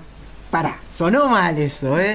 ¿Cómo que tendría que tener a podrido? No, no, no. Vamos, porque, porque ahí sonó como que es un juego podrido. O sea, ¿qué No, estamos, ¿qué estamos no. diciendo? No estoy, ¿Qué estamos diciendo? Lo estoy diciendo literal. No, no, es la podredumbre de los zombies, digamos, tampoco es fatal. O sea, el juego, Algo así, bueno, algo así. van a opinar ustedes que le dieron durísimo, pero bueno, ya realmente, o sea, Es que. es como que mucha gente ya está opinando bien, digamos. Claro, sí. Sí. O sea, las aguas siguen divididas porque la verdad los, los fanáticos salados siguen ahí. Ahí- Haters gonna hate, como Claro, siempre. exactamente. Pero bueno, vamos a hacer una, una breve introducción antes de meternos en el debate. Eh, bueno, Resident Evil 7 es, si no me equivoco, la novena entrega de la saga canónica de Resident Evil, si contamos al 0 y al Code Verónica. No sé si lo digo bien, Gillo, Claro. chequeame. No, sí, más o menos. Más o sea, o menos. sí, No no gente como yo te diría que los Aurek también están incluidos. Ah, los Pero son, bueno. sí, sí, los outbreaks son canon, perdón, de hecho, chan, chan, chan, chan, no. ah. Sí, sí, sí. sí. De hecho, No, no. recién- no, no, no, ah. no Pero pará, ¿y los survival? No, los survival depende cuál. El primero, por lo menos. O sea, yo Survivor. creo que, a ver, todos de alguna manera aportan algún que otro dato, incluso los Revelations eh, también aportan datos o como, bueno, como dijeron los productores de Capcom, tipo revelaciones o datos tipo impensados de la saga Resident Evil. El tema es que, bueno, la saga numerada, no digo lo canónico porque si nos vamos a meter en terreno pantanoso que es canónico y que no, creo que no canónico sería que es Mercenaries 3D Claro. y Sí, claro. hasta un Gaiden. Claro, Va. por eso. Eh, pero la saga numerada, si no me equivoco, es del 0 al 7 y Code Verónica. Sí. O sea, numerada entre comillas. O sea, Code Verónica como que lo meten ahí, no sé ni por qué igual. Porque Sí. no es numerado. Pero cuando vos te vas a Main Series, sale ese Sí, igual no deja, los demás. no deja de ser un gran juego, eh, la No, verdad. obviamente, sí, sí. El Code Verónica es un clásico, Sí, sí. indiscutible. Code Verónica, eh, de hecho, es uno de mis favoritos. Mm, sí. Y fue el último en ser tipo así survival horror antes de la llegada de Resident Evil 4, que hizo un cambio. Y ahora Resident Evil vuelve a girar. último- sí, de la generación, digamos. De la generación de tercera persona con cámara medio estática, por, por así decirlo. Claro, O sí. al menos no cámara al hombro. Sí, sí, sí. Eh, bueno, obviamente Resident Evil 4 como que hizo un cambio, o sea, una bisagra fue. Y ahora Resident Evil 7 Claro. vuelve a ser una bisagra para el otro, la- para el otro lado, o sea, Sí. vuelve a los inicios que, del terror. Iba a decir, sí, ya que nombraste Resident Evil 4, te voy a comentar una novedad, digamos en sí, no es bueno, a nivel personal, pero que influye en esto. Eh, Viste que, bueno, eh, como ya saben, o sea, yo vengo preparando lo- los podcasts, digamos, o sea, los audios, pero no estaba pudiendo hacer los videos por una cuestión de que el render es tan pesado que lleva, digamos, más tiempo del que yo puedo darme el lujo, digamos, de tener la máquina sin usarla con otra cosa. Bueno, Claro. a partir de la semana que viene voy a contar con una, una segunda máquina, así que voy a poder tirar los renders de, de los videos, digamos, de los tres podcasts de- que debo la, la versión en video. ¿Y te acordás la vez que hablamos de Resident Evil 4? Y que yo les dije que, bueno, que yo tenía un ex amigo que se parecía mucho al gallego ese que está Ah, la primera vez que, Sí, sí. que entras en la casa y que el tipo se da vuelta y te dice, ¿tú qué coño quieres aquí? quieres? Lárgate, cabrón. El te de la chimenea. Y es el, el de la, sí, el, del, el viejo de la chivita, bueno, ahora cuando haga la versión en video lo van a poder ver porque les voy a poner la foto y van a ver que es idéntico. es increíble. Así que eso en breve lo van a poder ver, es una sorpresita que les tenía. Ya Bueno, el- ahora hay, hay ya que ver si encontramos gente parecida a los Baker. Porque los Baker son bien feos, ¿eh? Oh, Dios. El viejo y la vieja son horribles. Bueno, de Lucas puede ser. Lucas es una fealdad, pero es bastante genérica. Ese podría ser fácil. Sí, sí. Pero bueno, vamos por partes, como siempre Bien. decimos. eh, y vamos a contarles que Resident Evil 7, eh, bueno, llegó básicamente para salvar a la saga después de varias entregas. Que obviamente, a ver, todas tuvieron lo bueno y lo malo, si se quiere, pero alejaron al- a la saga de, de- de sus raíces, que era el survival horror. Y los fans hace ratos que estaban pidiendo un juego de terror. Y no solo de terror, porque Revelations 2, por ejemplo, fue de terror, Revelations 1 también, sino que la gente quería volver al survival horror, o sea, eso de andar contando la munición, de andar juntando la Ink Ribbon, de, de toda esa onda de, de ser masoquistas, de los puzzles, que nos gustan mucho, obviamente, porque si no, no tendríamos este podcast. Es así. Pero bueno. Exacto. La atención también. Claro, sí, sí, sí. Em, pero por eso, justamente Resident Evil 7 representa una vuelta a ese, a ese pasado, que era algo que mucha gente estaba en desconfianza porque lo primero que había mostrado Capcom de este juego fueron unos trailers y una demo que todavía se puede seguir bajando en PlayStation 4 y bueno, en PC y en Xbox One también ya está disponible. Que la demo eh, se asemejaba más a los simuladores de caminar, si se quiere, o sea, los walking simulators, y no tanto a, los survival horror porque tenía una sola parte de combate muy acotada y bueno, más que nada era explorar, qué sé yo, abrir cajones, abrir puertas, encontrarnos con el horror. Como decía Gillo. Asustarte un poquito. Claro, sí, sí, Mm. obvio, encontrarnos con el horror. Sí, sí, sí. Salir rajando. También, sí, no. Bueno, la base, claro, era eso, era correr, escapar, eh, todo el tipo de terror muy actual. Claro, que tampoco es que Resident Evil era eso, si bien siempre había enemigos que nos perseguían durante todo el juego, nadie se va a olvidar de Nemesis, es No. incluso, o sea, sí, los Tyra- el Tyrant fue primero, pero Nemesis es Nemesis. Eh, Sí, Nemesis es un staple de la saga directamente, olvídate. Y para mí en sí es uno de los mejores villanos de la historia de los videojuegos. sí, sí, totalmente. Opinión, perso- opinión personal, ¿no? No sé cuánto la, compa- la comparten, pero para mí sí, es la mesa. Y yo le tengo mucho cariño porque además yo eso lo jugué en mi infancia, entonces me asustó el triple de lo que Claro. me puede asustar el juego ahora. sí, la verdad. Pero bueno, resulta que al final Resident Evil 7 llegó al mercado en primera persona, algo que la verdad que cuando lo Capcom lo reveló fue como muy polémico porque, ay no, Resident Evil en primera persona, sí, obvio, los Survival eran en, Survivor, perdón, eran en primera persona, pero bueno, no eran ju- justamente, entre comillas, canónicos o no eran parte de la saga principal, entonces nadie decía nada. Ahora que te saquen uno en primera persona Que sea acá, que sea canon, claro, que se llama Resident Evil 7, es como, eh, están copiando el Silent Hills, que el PT, que parece Aulas y toda esa... En esta parte, en el Sí, video bueno. del podcast, se podría tipo recortar comentarios y poner ahí de todo lo que dice la gente. Sí. Sí, que comentarios de esos sobran, todo el mundo no, llorando. no hay que ni, ni buscar mucho. en todos lados. No, no. Pero bueno, la verdad es que al final, si uno se sienta y se pone a jugar el juego, obviamente dejando de lado las demos, que no eran de hecho demos, sino que eran justamente playable teasers, que fue lo que, o sea, esta tendencia que inauguró Kojima, porque te- Kojima siempre tiene que ser tendenciero, Sí. si quiere. Ah, sí, bueno. Y claro, porque obviamente de Beginning Hour, la demo esta que recomendamos bajar, no es justamente un reflejo del juego en sí o una parte del juego en sí, sino que es como una idea, o para que uno se dé una idea de lo que uno puede esperar, pero no es exactamente el juego. La realidad es que cuando uno se sienta a jugar Resident Evil 7 se da cuenta que es un survival como los viejos, pero en primera persona. Yeah. Sí, ¡woo! como hicimos en el videito de nuevo. Así que bueno, vamos a comentar un poco de la historia y después cada uno el que tiene ganas de dar su opinión. Dale. Pero bueno, otra particularidad, como decimos, está en la historia, que es que el personaje principal de este juego eh, es un hombre llamado Ethan, que no, pa- obviamente es un personaje nuevo, no está ligado para nada a la serie, y llega... eh, No es un Stars, digamos. Claro, sí, no es un Stars, no es de la Umbrella, no es de Tricel, no es de la BSCA, no es de ningún lado. es un personaje totalmente nuevo que tampoco tiene eh, un antecedente militar, entonces es un hombre común y corriente que, bueno, recibe un, un video de su novia, quien había estado desaparecida por tres años, diciéndole... No, Ethan, me fui, no vengas. eh, esto es peligroso, chavo. El típico No video de no te metas, pero yo voy a ir igual a salvar a mi chica porque obviamente voy a hacerlo. Porque si no, no hay juego. Y, y voy a ir sin También porque tiene si no, no hay mail. juego. Claro. Voy a, ir, voy a ir solo y sin celular porque si no. ¿Cuál es la gracia, no? Sí, sí, totalmente. Eh, bueno, una premisa muy, muy típica realmente en el género, es verdad. Y bueno, todo comienza cuando Ethan como que encuentra, digamos, o sea, en- encuentra un rastro de, de la novia y nada, eh, llega a una mansión, si se quiere, o propiedad en el medio de la nada, eh, tipo esto es tipo sur de Estados Unidos, zona rural, una propiedad toda abandonada. Ah, tengo que entrar acá. Una casa muy tipo a la que a la que aparecía en True Detective Claro. en la primera sí. temporada. Bueno, muy muy similar, sí. Para que- Sí, sí, en la, bueno, toda la intro es muy reminiscente a True Detective, todo en estética y en, bueno, todo, o sea, la- los planos de cómo está filmado, es muy cinematográfico también.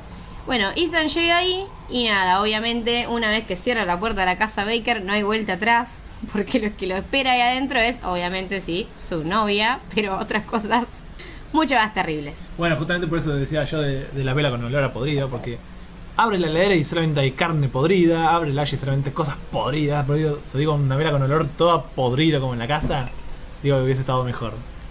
Sí, puede ser, puede ser que hubiese andado bien una vela Qué con olor a podrido. Eh, la verdad que es bastante feo meterse por primera vez en la casa de los Baker porque te invade como una atmósfera ahí como medio extraña, medio incómoda, ¿no? Si se quiere. Opresiva.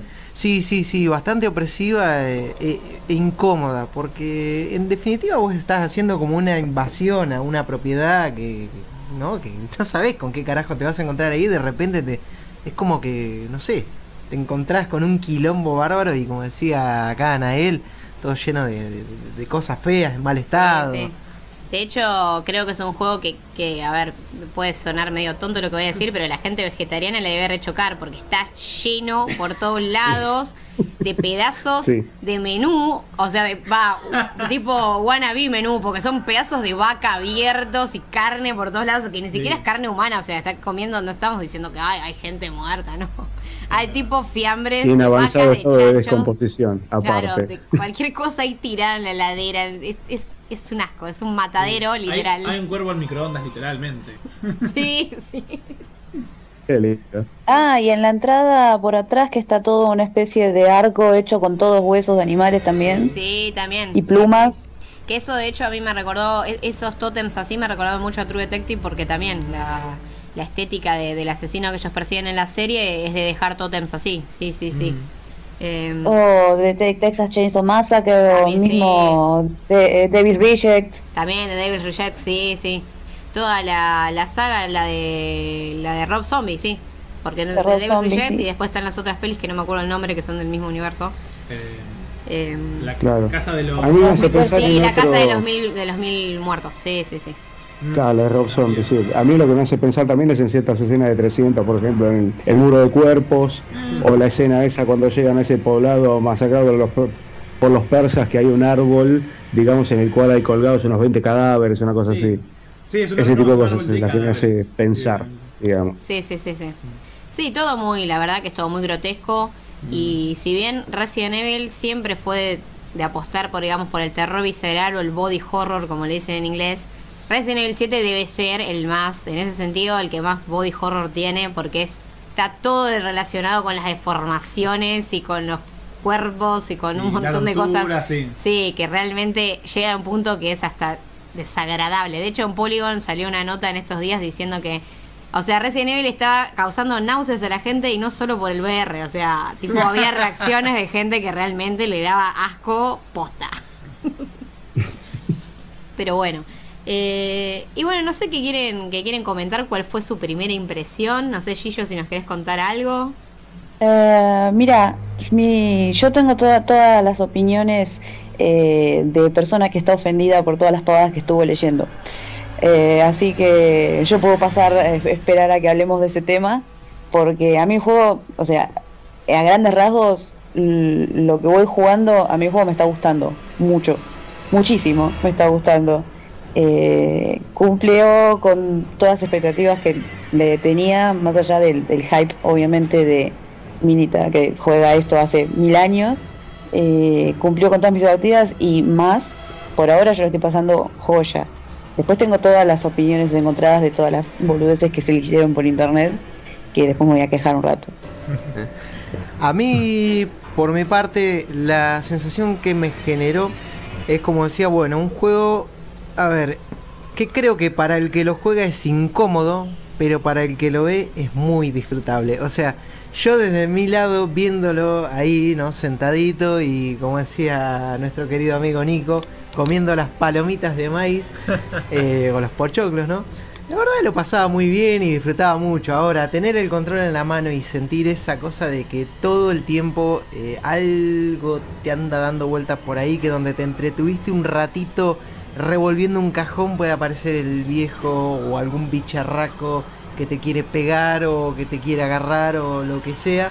Esa sensación de incomodidad creo que está muy bueno y que es un poco lo que, no sé, me parece que se, se quiere o, o es algo que, que- que define un po- al género en sí, ¿no? Claro. De sí. no sentirte que estás, eh, de no sentir que estás a salvo en ningún momento, que, que algo, algo va a pasar. Viste, vos estás ahí y que, y bueno, alguien puede aparecer y a joderte la vida. Sí, es verdad. Este. A ver, ¿qué, puedo decir yo? Este, primero que sí, es un juego que, que me encanta. Que mm, la verdad que está muy bueno. Eh, a ver, primero nada está bueno porque tiene como varias referencias a varias cosas. Tanto los primeros Resident Evil, un par de pelis. Este, es un juego que sí, es bastante incómodo así de jugar. Porque tiene como un montón de controles y el control inclusive se hace, hace medio incómodo el tema de correr y esto y lo otro. Este. Leí ahí un comentario así que decía que el, que el personaje es muy lento. Como. Digamos, como te está persiguiendo alguien con. Ponele un hacha, no es que te persiga con un hacha. Pero. Y realmente el tipo no es que sprinta, el tipo trota. Es raro eso. Pero, qué sé yo, pero está bastante bueno. Es una atmósfera muy asquerosa, este, donde realmente tenés que hacer todo lo posible por zafar de ahí con vida. Este, y está bueno que Resident Evil dé una vuelta de tuerca de nuevo, porque ahora en esta época el terror está cambiando, porque ya, ya no es lo mismo, qué sé yo, de la época de, qué sé yo, del 2000 a 2010, ponele, es otra época, y no, me parece que es un cambio muy copado, y vamos a ver que, bueno, eso. Sí, lo que lo que tiene el juego que a mí me parece interesante, que por ejemplo, que lo diferencia un poco de Alien Isolation o de por ejemplo de Evil Within, es que tiene una perspectiva en primera persona que es muy inmersiva, como justamente Alien Isolation, que por ejemplo para hacer inmersión de Evil Within metió esas bandas negras a lo cinematográfico que la verdad molestaba más. De, o sea, ahí le apifiaron totalmente. La pifiaron con unas cuantas. cosas. Sí, o- de- sacando que Devil Within la pifió con muchas cosas. Resident Evil 7 es el juego que Mikami quiso hacer y no pudo, fíjense, ¿no? Em, lo que tiene Resident Evil 7 es que tiene, o sea, a nivel tecnológico, o sea, toda la cámara, o es como muy fácil, digamos, de explorar, pero el combate te das cuenta que a propósito tiene esas cosas que hacen que el juego sea complicado. O sea, bueno, a ver, obviamente, saltar no vas a poder saltar, esto no es un Dying Light, no deja de ser un survival horror. Pero justamente como comentaban él, el personaje no sprintea y la verdad que hay batallas. Estaría que- bueno que sí, por lo menos. En la que tendrías que poder. Claro. Mínimo tendrías que poder hacer un dash. ¿Viste por el costado? O sea, correrte, pero no. Pasa que ¿No justamente son los controles viejos. Sí. Claro. O sea, y aparte de que son los controles viejos, medio tanquecito, eh, es más realista. O sea, vos Sí, no sí, vas sí. a dashear en la vida real. Te vas a, si dashás, te vas a hacer pelota contra la pared, te vas a romper los dientes y te van a meter una pala en el culo. O sea, porque es eso lo que te va a pasar. Así que lo que te queda es tambalearte, tropezarte y, y- y caminar con, como llama, con plomo en las patas porque eso te pasaría. Estarías o paralizado o, o tratando de correr como, como podés. No, no tendrías esas habilidades de, de dar vueltas por el aire como en el 5 o tirar piedras gigantes. O mach- machacarlos es- con las rodillas como la justamente la shield del 5. ¿Qué es eso? Claro. O sea, esas fatalities que hacen en el 5. Nah, pero, pero eso no estaba tan mal porque es un tipo. A ver, Chris está totalmente entrenado. Sí, bueno, O sea. Sí, verdad, igual, es verdad. qué sé yo, igual sí es verdad que, qué sé yo, un tipo de 2 metros 10 con un hacha gigante, no te le acercarías a darle un gancho en la cabeza porque puede salirte mal, pero bueno. Él me parece que sabía lo que hacía. Yo creo que la, la base acá, justamente lo que la idea que yo quería cerrar es que si con, por ejemplo lo comparamos con Alien Isolation, Alien Isolation también es un survival horror, pero se va más por el lado de los, del, si se quiere, la escuela de Clock Tower, que es jugar a las escondidas, no poder defenderte o defenderte apenas. Y Resident Evil agarra más la de Alone in the Dark o la del primer Resident Evil, justamente estoy hablando del 7, ¿no? Que si bien se siente moderno en muchas cosas, sigue teniendo esas cositas retro que hacen que uno sienta que está jugando un survival horror. Sobre todo en la dificultad, en el modo difícil que se llama dificultad Madhouse, que hace que el juego, eh, bueno, vuelva, digamos, a las raíces literal. Yo, a mí lo que me hace pensar todo esto, o sea, la conclusión a la que llego, porque evidentemente estábamos ante un juego que está bien logrado, que está bien trabajado, que creo que mm, puede ser que gran parte de los comentarios y, todo el odio que surge a raíz de este juego, ¿no? Porque parece comentarios ¿no? de hater totalmente, eh, quizás esperaban que saliera mal. Y tal vez se encontraron con, con que, bueno, con que no estaba tan mal de repente. Y yo te puedo decir que si a este juego vos le pones una perspectiva en tercera persona, y no te digo que si le cambias los bichos eh, que aparecen ahí por zombies, mira, estaríamos ante el Resident Evil que todo el mundo quisiera y que te dirían, es el mejor Resident Evil de la vida y todo, ta, ta, ta. O sea, la primera persona, eh, como se ve ahora, el cambio, que creo que es el más grande que, que provocó esta, esta entrega, es por una cuestión de tendencias también, ¿no? O sea, no nos olvidemos que, a ver, eh, Capcom hace un juego que lo quiere vender. Y las tendencias hoy apuntan a que, bueno, el terror está enfocado en primera persona. Sí. Te guste o no. Además, la saga tiene 20 años. No puedes pretender que una saga esté 20 años con la misma jugabilidad. O sea, son Claro, es 20 No, eso es imposible que Sí, es que se todo el mundo. admirable. Bueno, todo el mundo no, mucha gente, más los viejitos como uno, que se quejan de eso, de que ya no es lo que era. Flaco, o sea, Capcom no, no, no, no son los Reyes Magos, Capcom quiere vender y Capcom va a vender, o sea, lo que, lo que la gente consuma, porque aparte se queja toda la gente, pero eh, si haces un juego tipo Outlast con la IP de Resident Evil, vos, el que te quejas, así a, a- a escondiditas, vas a comprar el juego o te lo vas a bajar trucho. Ah, o, o vas a postear muchas pavadas en internet y le vas a hacer publicidad gratis. Y encima de todo eso, porque es Resident Evil, eh, la eh, lo- las nuevas generaciones lo van a comprar porque se ve como el Outlast, porque se ve, eh, como se llaman, Eh, copado, porque puede usar VR. Entonces, gana Capcom, lo siento, pues termina ganando Capcom, y los que estamos tranca, esperando que salga el jueguito, lo jugamos y la pasamos bien. Así Claro. que, Hay un, Capcom- hay un tema también. ¿eh? Hay un tema importante que hay que tener en cuenta siempre, ¿no? Eh, siempre que, que hablamos de una saga importante de juegos que tiene varias entregas, eh, siempre hay un factor a tener en cuenta. A cada nueva entrega que salga, siempre vas a tener, por un lado, la gente que está esperando que se innove y que si la- el nuevo título de la saga permanece fiel en cuanto a sus mecánicas, a, a todo lo que ha sido siempre la saga, van a decir, "Uy, pero siempre lo mismo, no innovan en nada, al final uno se aburre, qué sé yo, ¿no? y lo critican por eso. Y después vas a tener los otros, los, los puristas de siempre, que a donde les tocas, aunque sea ínfimamente, la jugabilidad como para mantener la fórmula fresca, digamos, y entregar alguna cosita nueva que te sirva para mantener precisamente eh, el interés eh, en la saga, te van a decir, no, pero esto no es igual que como siempre. Eh, ¿Por qué no lo dejaron igual? ¿Para qué van a arreglar lo que no estaba roto? Es imposible conformar a todo el mundo. Yo tengo una frase que no sé si ustedes la, la escucharon alguna vez, que es... eh, uno no puede ser un frasco de Nutella, realmente, no puedes agradar a todo el mundo, es imposible. Con los juegos es lo mismo, ¿entendés? O sea, más, más todavía cuando se trata de una... Más todavía cuando se trata de una saga importante, precisamente. Si innovas algo, le va a molestar a los puristas. Y si no innovas nada, le va a molestar a los que esperan cosas nuevas. Es así. Entonces me parece bien realmente que hayan hecho lo que ellos pensaban que era lo adecuado precisamente también desde un punto de vista, no solamente en cuanto a lo que ellos pensaban desde el punto de vista creativo, sino también desde el punto de vista comercial. Ellos tienen que hacer lo que les sirva más para vender.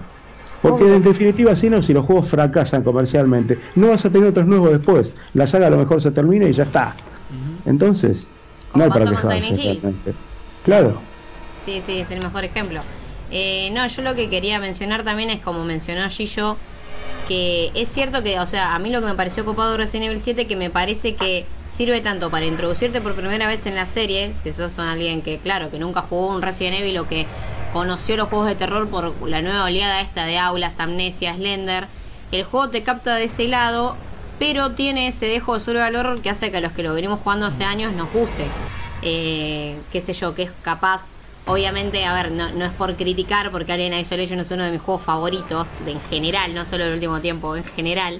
Pero capaz se tildó, se tiró más a la tendencia de, del- de no poder defenderte o de, la, de ser indefenso o de lo aulas, si se quiere. Obviamente incluía un montón de cosas en la jugabilidad, en el diseño de niveles que eran más de survival horror. Pero Resident Evil 7 yo creo que hace una apuesta, o sea, duplica la apuesta en ese sentido porque es más old school. O sea, en el combate, eh, bueno, de hecho ya que el combate sea así, o sea, te puedes defender de cualquier enemigo, básicamente. Hay jefes, en cosas no hay, en cosas se dice. Es un diseño más tradicional, Claro. si quiere. Claro, claro. A mí eso es lo que me gusta precisamente. O sea, no, no tengo nada en contra de juegos como, qué sé yo, como como el último juego de, o sea, como el último juego de Aliens o ese tipo de cosas, o sea, o Outlast, o sea, no me- realmente no tengo nada en contra de ello desde el punto de vista conceptual, pero a mí, en mi caso particular, a mí no me gusta jugar juegos con enemigos prácticamente indestructibles.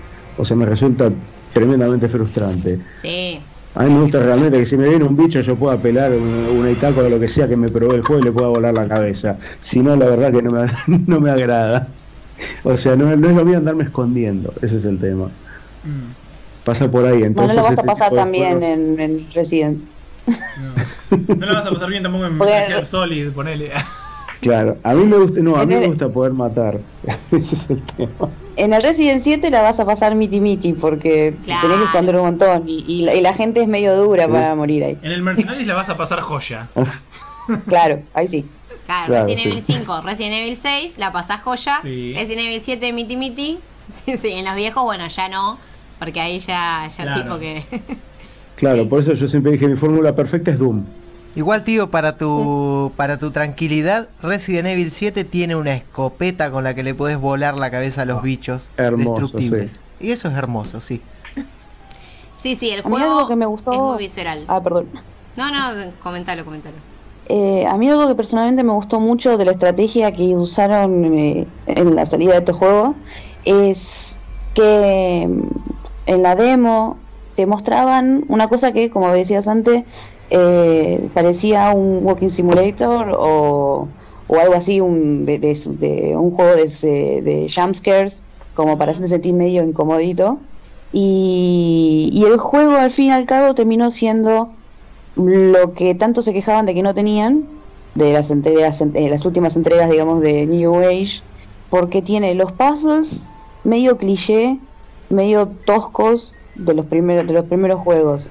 Tiene acción, tiene todo eso de hacerte sentir incómodo otra vez, y, y la gente, la, la- la gente se, se encontró con eso.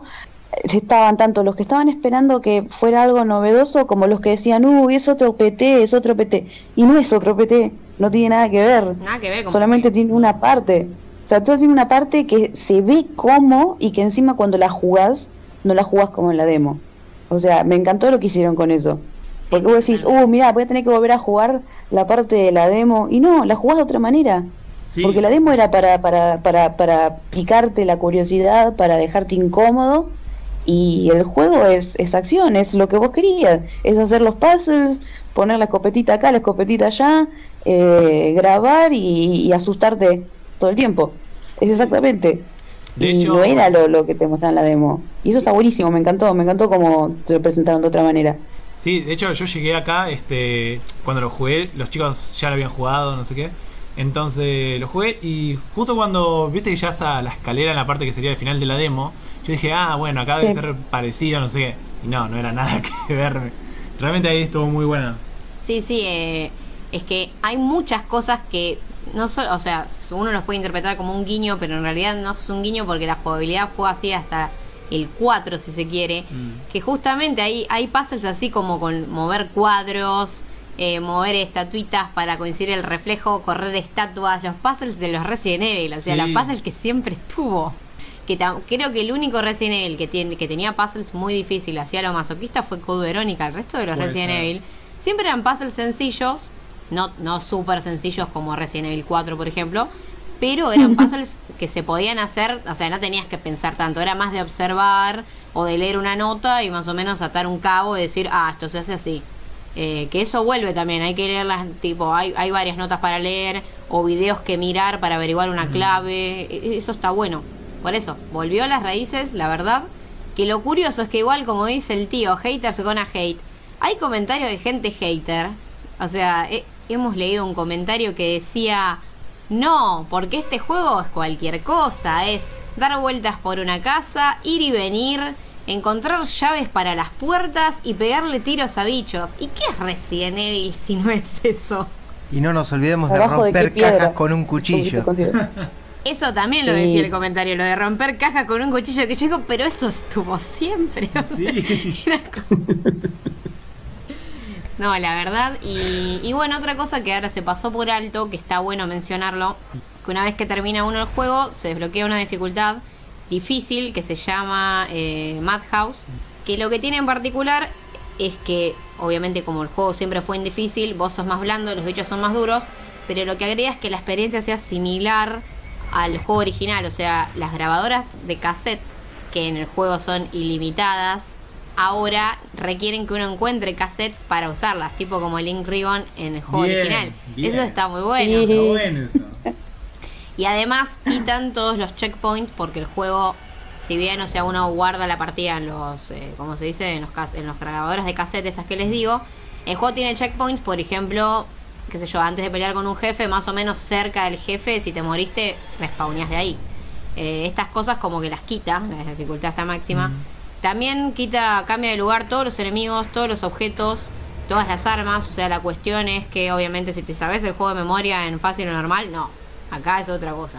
Mm. Que eso está muy bueno porque fomenta la rejugabilidad, que es algo que a mucha gente también le molestaba. Ay, pero este juego tiene rejugabilidad. Dura 12 horas y no me alcanza. Que anda como si una campaña de 12 Ay, horas no fuese suficiente. Dios santo. Es ¿Sabes que lo peor de todo? ¿Querés que te diga? ¿Sabes que lo peor de todo? Que esa misma gente es la que después se copa jugando un Call of Duty con una campaña de tres horas y cuarto, con toda la furia. Puede ser. Porque son así, realmente. Obvio, pero a ¿Qué ver, querés si, que te diga? si, si querés juegos con más duración, eh, ¿cuántos son, ¿cuánto es la duración estimada de un Resident Evil? ¿Algún Resident Evil dura más de 20 horas? ¿Dura más de, de, de 30 horas? Tenés que ser muy malo. Muy... No, No, mira. no, además No, la- no, las no. campañas de los Resident no, Evil no. duran 15 horas y estamos hablando de Resident Evil 4 y Resident Evil 6 que son los que son largos, el resto no Y si llega vas a- si ni vas a las tomar 10 la- horas. No, si vas a tomar la industria como un todo directamente, independientemente de los géneros de los que hablemos, hoy día eh, la campaña promedio de cualquier juego calidad AAA está entre las 6 horas, como mucho 8 horas. Estoy hablando de promedio, ¿no? Obviamente no estamos hablando de un, de un Skyrim, ponele. eh, sino que realmente todos los, obviamente que todos los FPS te tiran ese promedio para abajo, porque por regla general la campaña para un jugador no dura nada, pero después, bueno, la- las aventuras te pueden durar un poquito más, ¿viste? Pero en definitiva, más o menos el promedio anda entre las 6 y 8 horas, no más que eso. Entonces, un juego que tenga una campaña arriba de 10 horas, no te podés quejar, la verdad. No, sí, o sea, justamente. La gente se queja mucho. Ah, perdón. Por quejarse. Sí. Es que no, lo que yo decía es que por eso la duración estimada de la, de la primera partida es de 12 horas. Obviamente jugando normal, qué sé yo, jugando en fácil puede ser menos, jugando en difícil probablemente sea más. Lo que es curioso es que igual el juego te da un logro por terminarlo en menos de 4 horas, pero obviamente estamos hablando de un speedrun, Claro. que de hecho ya hay un usuario que lo hizo, que tardó dos horas y media. Dos Eh, horas. Sí, dos, ay, dos horas, sí, sí, dos horas. Y la verdad que obviamente, sí, el tipo hasta posteó todos los tips como lo hizo, digamos, ¿no? O sea, Claro. esquivó los Pero ¿qué es enemigos, lo- pero no es fácil. ¿Qué es lo divertido? Igual, fácil o difícil. Explícame qué es lo divertido de jugar de esa forma. No, bueno, hay gente que se entretiene haciendo speedruns. Pero no es el usuario promedio el que No, hace eso. no. No. Ah, yo creo Quizás que... yo puedo entender un poquito también eh, lo que te iba a decir. Quizás yo puedo entender un poco también el tema de la queja que hay eh, con respecto a la duración de los juegos acá a nivel local, por el tema de que por el, digamos, por la, la relación que hay entre el valor específico de nuestra moneda con respecto a la moneda yankee. Entiendo que porque acá en Argentina comprar un juego sale un huevo y la mitad del otro, realmente. Entonces, desde ese punto de vista lo puedo entender más a nivel local. No puedo entender realmente que un yankee, para el cual un juego no sale ni de casualidad o que no sale a nosotros, se iba quejando. O sea, francamente, desde ese punto de vista no, no lo entiendo. Pasa que Sí lo son- puedo entender son más a nivel ¿eh? local, porque acá un juego, claro, por eso, porque acá a nivel, a nivel local, un juego sí cuesta mucha guita. Yo la verdad que Por una cuestión de, leí... por lo que va del dólar y porque encima son ítems de importación, punto. Sí, no, obvio. Yo una vez leí un comentario en, en los foros de Steam sobre The Vanishing of Ethan Carter, que es un juego que te dura cuatro horas más o menos. Y salía a 20 dólares. Hay muchos muchos indies de talla alta, si se quiere, salen 20, 30 dólares, es el precio más o menos de un indie. 40 tal vez de Witness, de Talos Principle, pero no es lo normal en un juego indie. Em, y nada, lo que decían es, un ticket al cine me sale tanta plata y una película más o menos tiene dos horas, dos horas y media. Entonces si yo consigo cuatro horas de gameplay y pago 20 dólares, y no, la verdad que no me conviene. O sea, hacían es, eso es el nivel de rata que yo creo que ya... o sea, no, Era todo un cálculo así detallado para decir por qué no había que pagarlo. Y era como, no, chao, yo cerré la ventana. No, que además también iba a decir. Bueno, que- pero es la misma, estás hablando de la misma gente que allá vive de rentals, Sí, Sí. bueno. que agarran y van, a, van y rentan juegos usados por 2 dólares, 3 dólares. Sí, bueno, O que- sea, esa clase de gente no la puedes considerar como, como el usuario promedio, digamos. Es así, son lauchas, punto. Este, lo que quería decir también Sí, es que, mm, o sea, un juego que de terror que te dure 20 horas, pierde el terror a las 10. Porque no puede durar tanto. La tensión no te puede durar tanto. Es como al final, ta- qué sé yo, el, bueno, el- no sé, el Resident Evil 5, que es más de acción, pero llega un momento que hasta puede ser largo. O sea, se te puede hacer largo un juego de terror. Y Sí, ¿cuándo sí, te- Mira, a mí la verdad, te iba a decir, el primer Dead Space a mí me tuvo con los pelos de punta desde el primer minuto hasta el último, ¿eh? Y era una campaña larga. Sí, igual el primer Dead Space dura Pasa. más o menos 10, 12 horas, ¿eh? No, no llega... Sí, por eso, es largo. Sí, sí, o sea... Para el promedio es una campaña bastante larguita y la verdad es que no pierde el interés en ningún momento, o sea, y no, no decae en sí el suspenso en ningún momento. Hay juegos que son así, que están tan bien logrados que realmente no es imposible que en algún momento dejes de estar nervioso, ponele, o, o que dejes de sorprenderte el juego. Bueno, Alien Iso- de hecho, Alien Isolation y Devil Within, que salieron más o menos la misma semana, en 2014, que fue la primera y segunda semana de octubre, los dos juegos duran un promedio de, o sea, más o menos la campaña es 18 o 20 horas. Es literal esto, o sea, es Sí. lo que tardás la primera vez que lo pasás. En Alien Isolation. Sí, sí. Mm. Y lo que tiene Alien Isolation, por ejemplo, es que esto me lo acuerdo patente, eh, creo que son 19 capítulos y en el capítulo 10 recién, o sea, esto es en el capítulo 10 que es uno de los capítulos más largos y que pasa algo tipo re crucial en la trama, te dan un lanzallamas y es lo primero que tenés para hacerle, digamos, ahuyentar al alien si se quiere, o sea, y te da para ahí ya jugaste 9 o 10 horas, o sea, recién en las 10 horas te daban algo que vos decís, ay, me puedo sacar de encima el bicho. Las 10 horas hasta llegar ahí son, o sea, obviamente están espectaculares, pero son re masoquistas, re densas y re frustrantes. Y el juego, si no tuviese esa, esa vuelta ahí, la verdad que no podría sostener las 20 horas que dura. Y aún así, estando muy buenos juegos, yo creo que si durase menos, hasta sería incluso mejor. Sí. Sí, algunos, bueno, lo criticaron porque duraba demasiado. Pero no sé si, qué sé yo, capaz. Inclusive para el jugador rata, entonces eso le debe venir bien, que dure 20 horas y no 18. ¿eh? ah, sí, obvio. Pero bueno, y, y nada, ahora lo que queda es ver qué sigue, obviamente, con la saga Resident Evil después de este cambio a la primera persona. Sí sabemos que Capcom está desarrollando una remake de Resident Evil 2. Eh, Yes.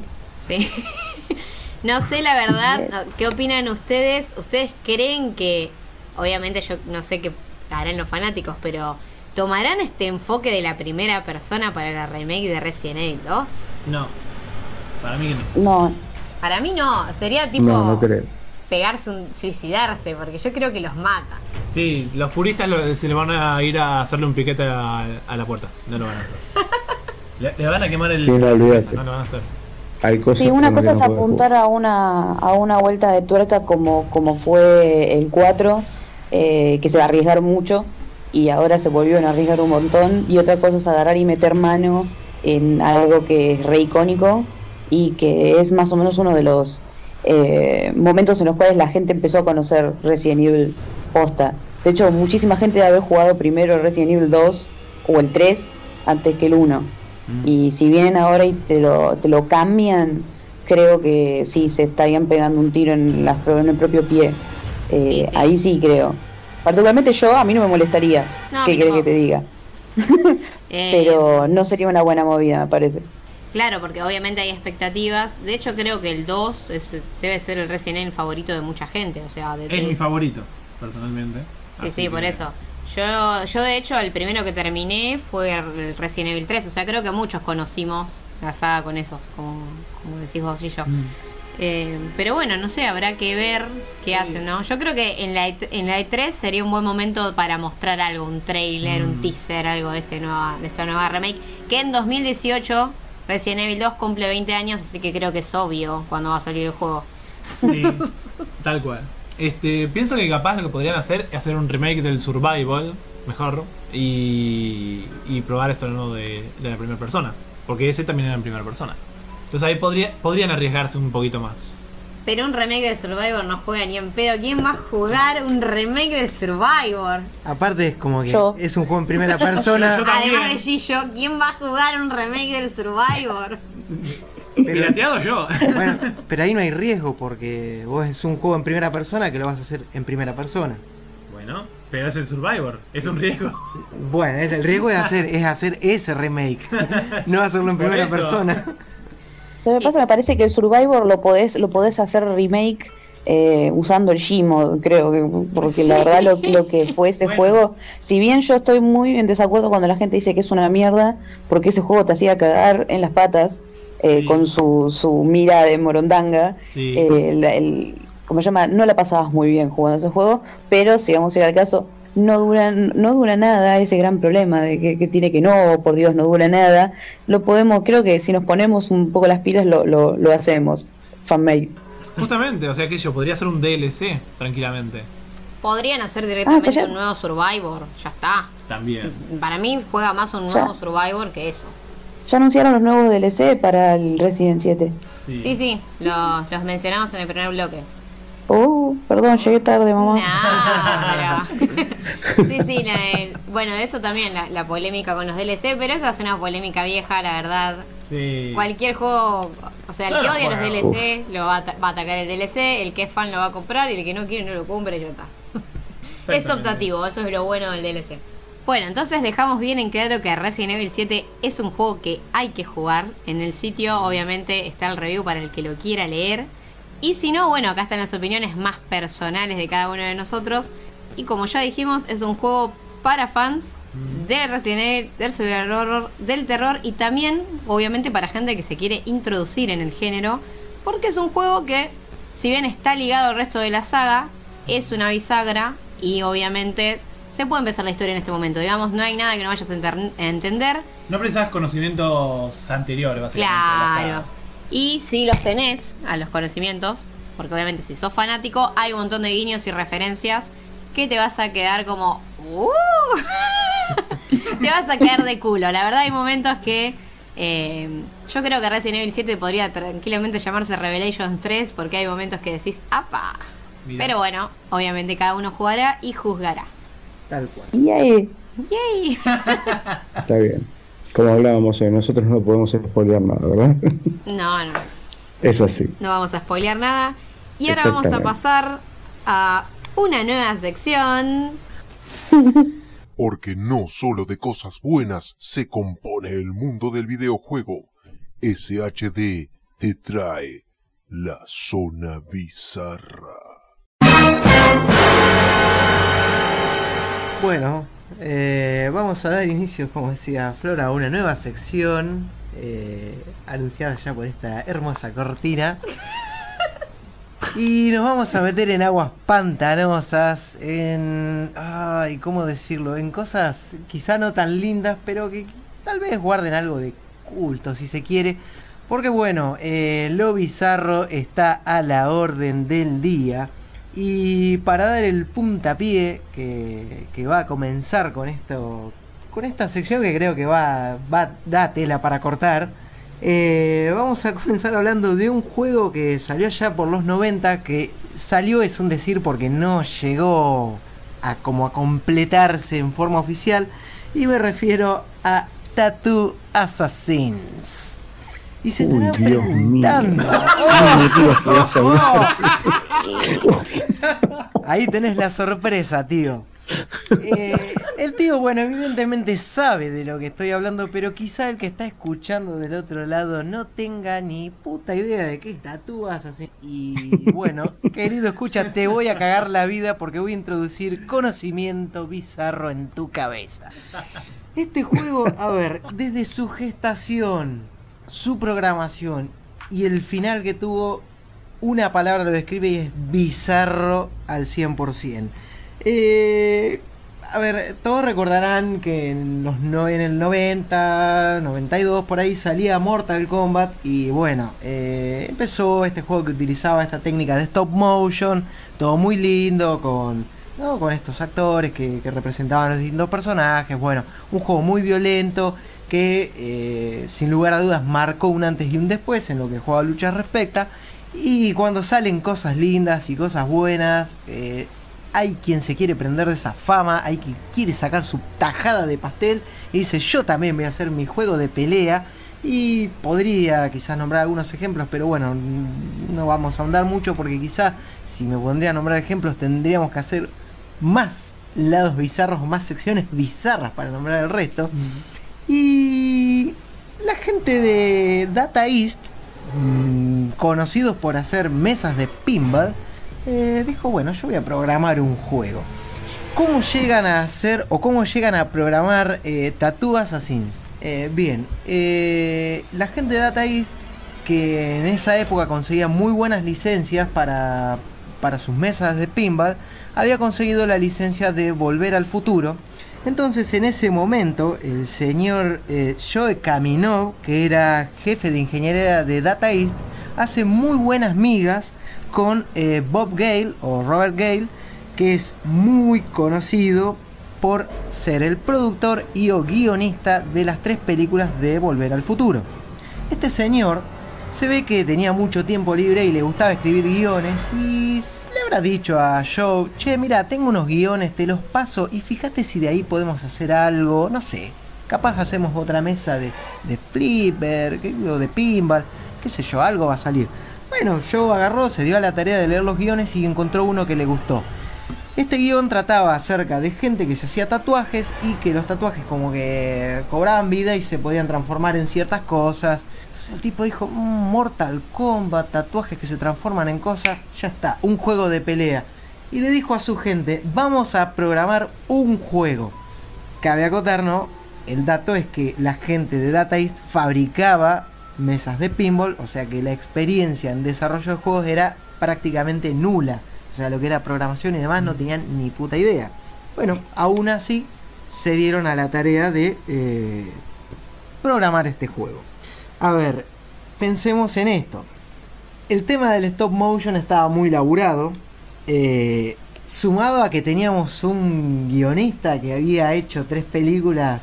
O bueno, no me acuerdo- no recuerdo si ya en ese momento habían salido las tres, pero. A ver, tenías un hit de Volver al futuro por detrás. ¿no? Y el nombre de Data East. ¿Qué podía salir mal? ¿Qué podía salir mal? ¿Todo? Por lo visto, todo. Por lo visto, ustedes han contestado. A ver, vayamos por partes. terrible. el juego es, como ya dije, un clon de Mortal Kombat. Es un juego de pelea que, bueno, incluye personajes que son bastante estereotipos. Tenemos un indio americano que es perseguido por gente. Tenemos, Cherokee. Como Eh, claro. Claro. tenemos un yakuza que es perseguido por gente. Tenemos un motoquero que le destruyeron su banda. Bueno, y así una serie de personajes bastante cliché, ¿no? ¿Hay ninja? Eh, no, eh, está el Yakuza. Hay un hacker que es perseguido también por el gobierno. O sea, la gente es perseguida en ese mundo. sí, los perseguían todos. y bueno, eh, nada, esto. mm, El juego, como bien dije, era un juego de pelea. Y. ¿Qué fue lo que hizo a Mortal Kombat muy conocido? Por supuesto, fueron sus movimientos especiales, las fatalities y toda la violencia que eso traía. Data East no dijo voy a duplicar la apuesta, no, no, no, eso de meterle tres o cuatro fatalities a cada personaje, no, yo voy a meter más de 2000 movimientos finales. O sea, Total, eso no lleva tiempo. Muy gracioso, ¿no? sí. claro, claro, así como lo escuchan. Total, nos sobra la plata acá. Claro. Sabemos programar re bien. ¿Cómo no vamos a poder programar mil movimientos? Total, claro, son como hacer 2000 pimbas, lo hacemos de, de taquito. Claro, bueno, Claro. Encima hay un de- encima hay un detalle, ¿no? O sea, para Mortal Kombat en sí, eh, se contó, digamos, o sea, con la colaboración de, de gente que sabía de artes marciales y entonces las coreografías de los golpes están bien hechas. Acá estamos hablando de precisamente de que la- las coreografías, o sea, los golpes que vos ves de este juego tienen la misma gracia que si los hubiera hecho, si los hubiera hecho yo ahora, digamos. No hace 25 años, digamos, cuando estaba en, en la flor de la vida, por así decirlo. igual, igual ahora te voy a tirar un dato que te va a sorprender, ¿eh? Te va a sorprender. Pero bueno, va- vayamos acá, que eran en los movimientos finales, hacían gala de bizarrés, por Dios.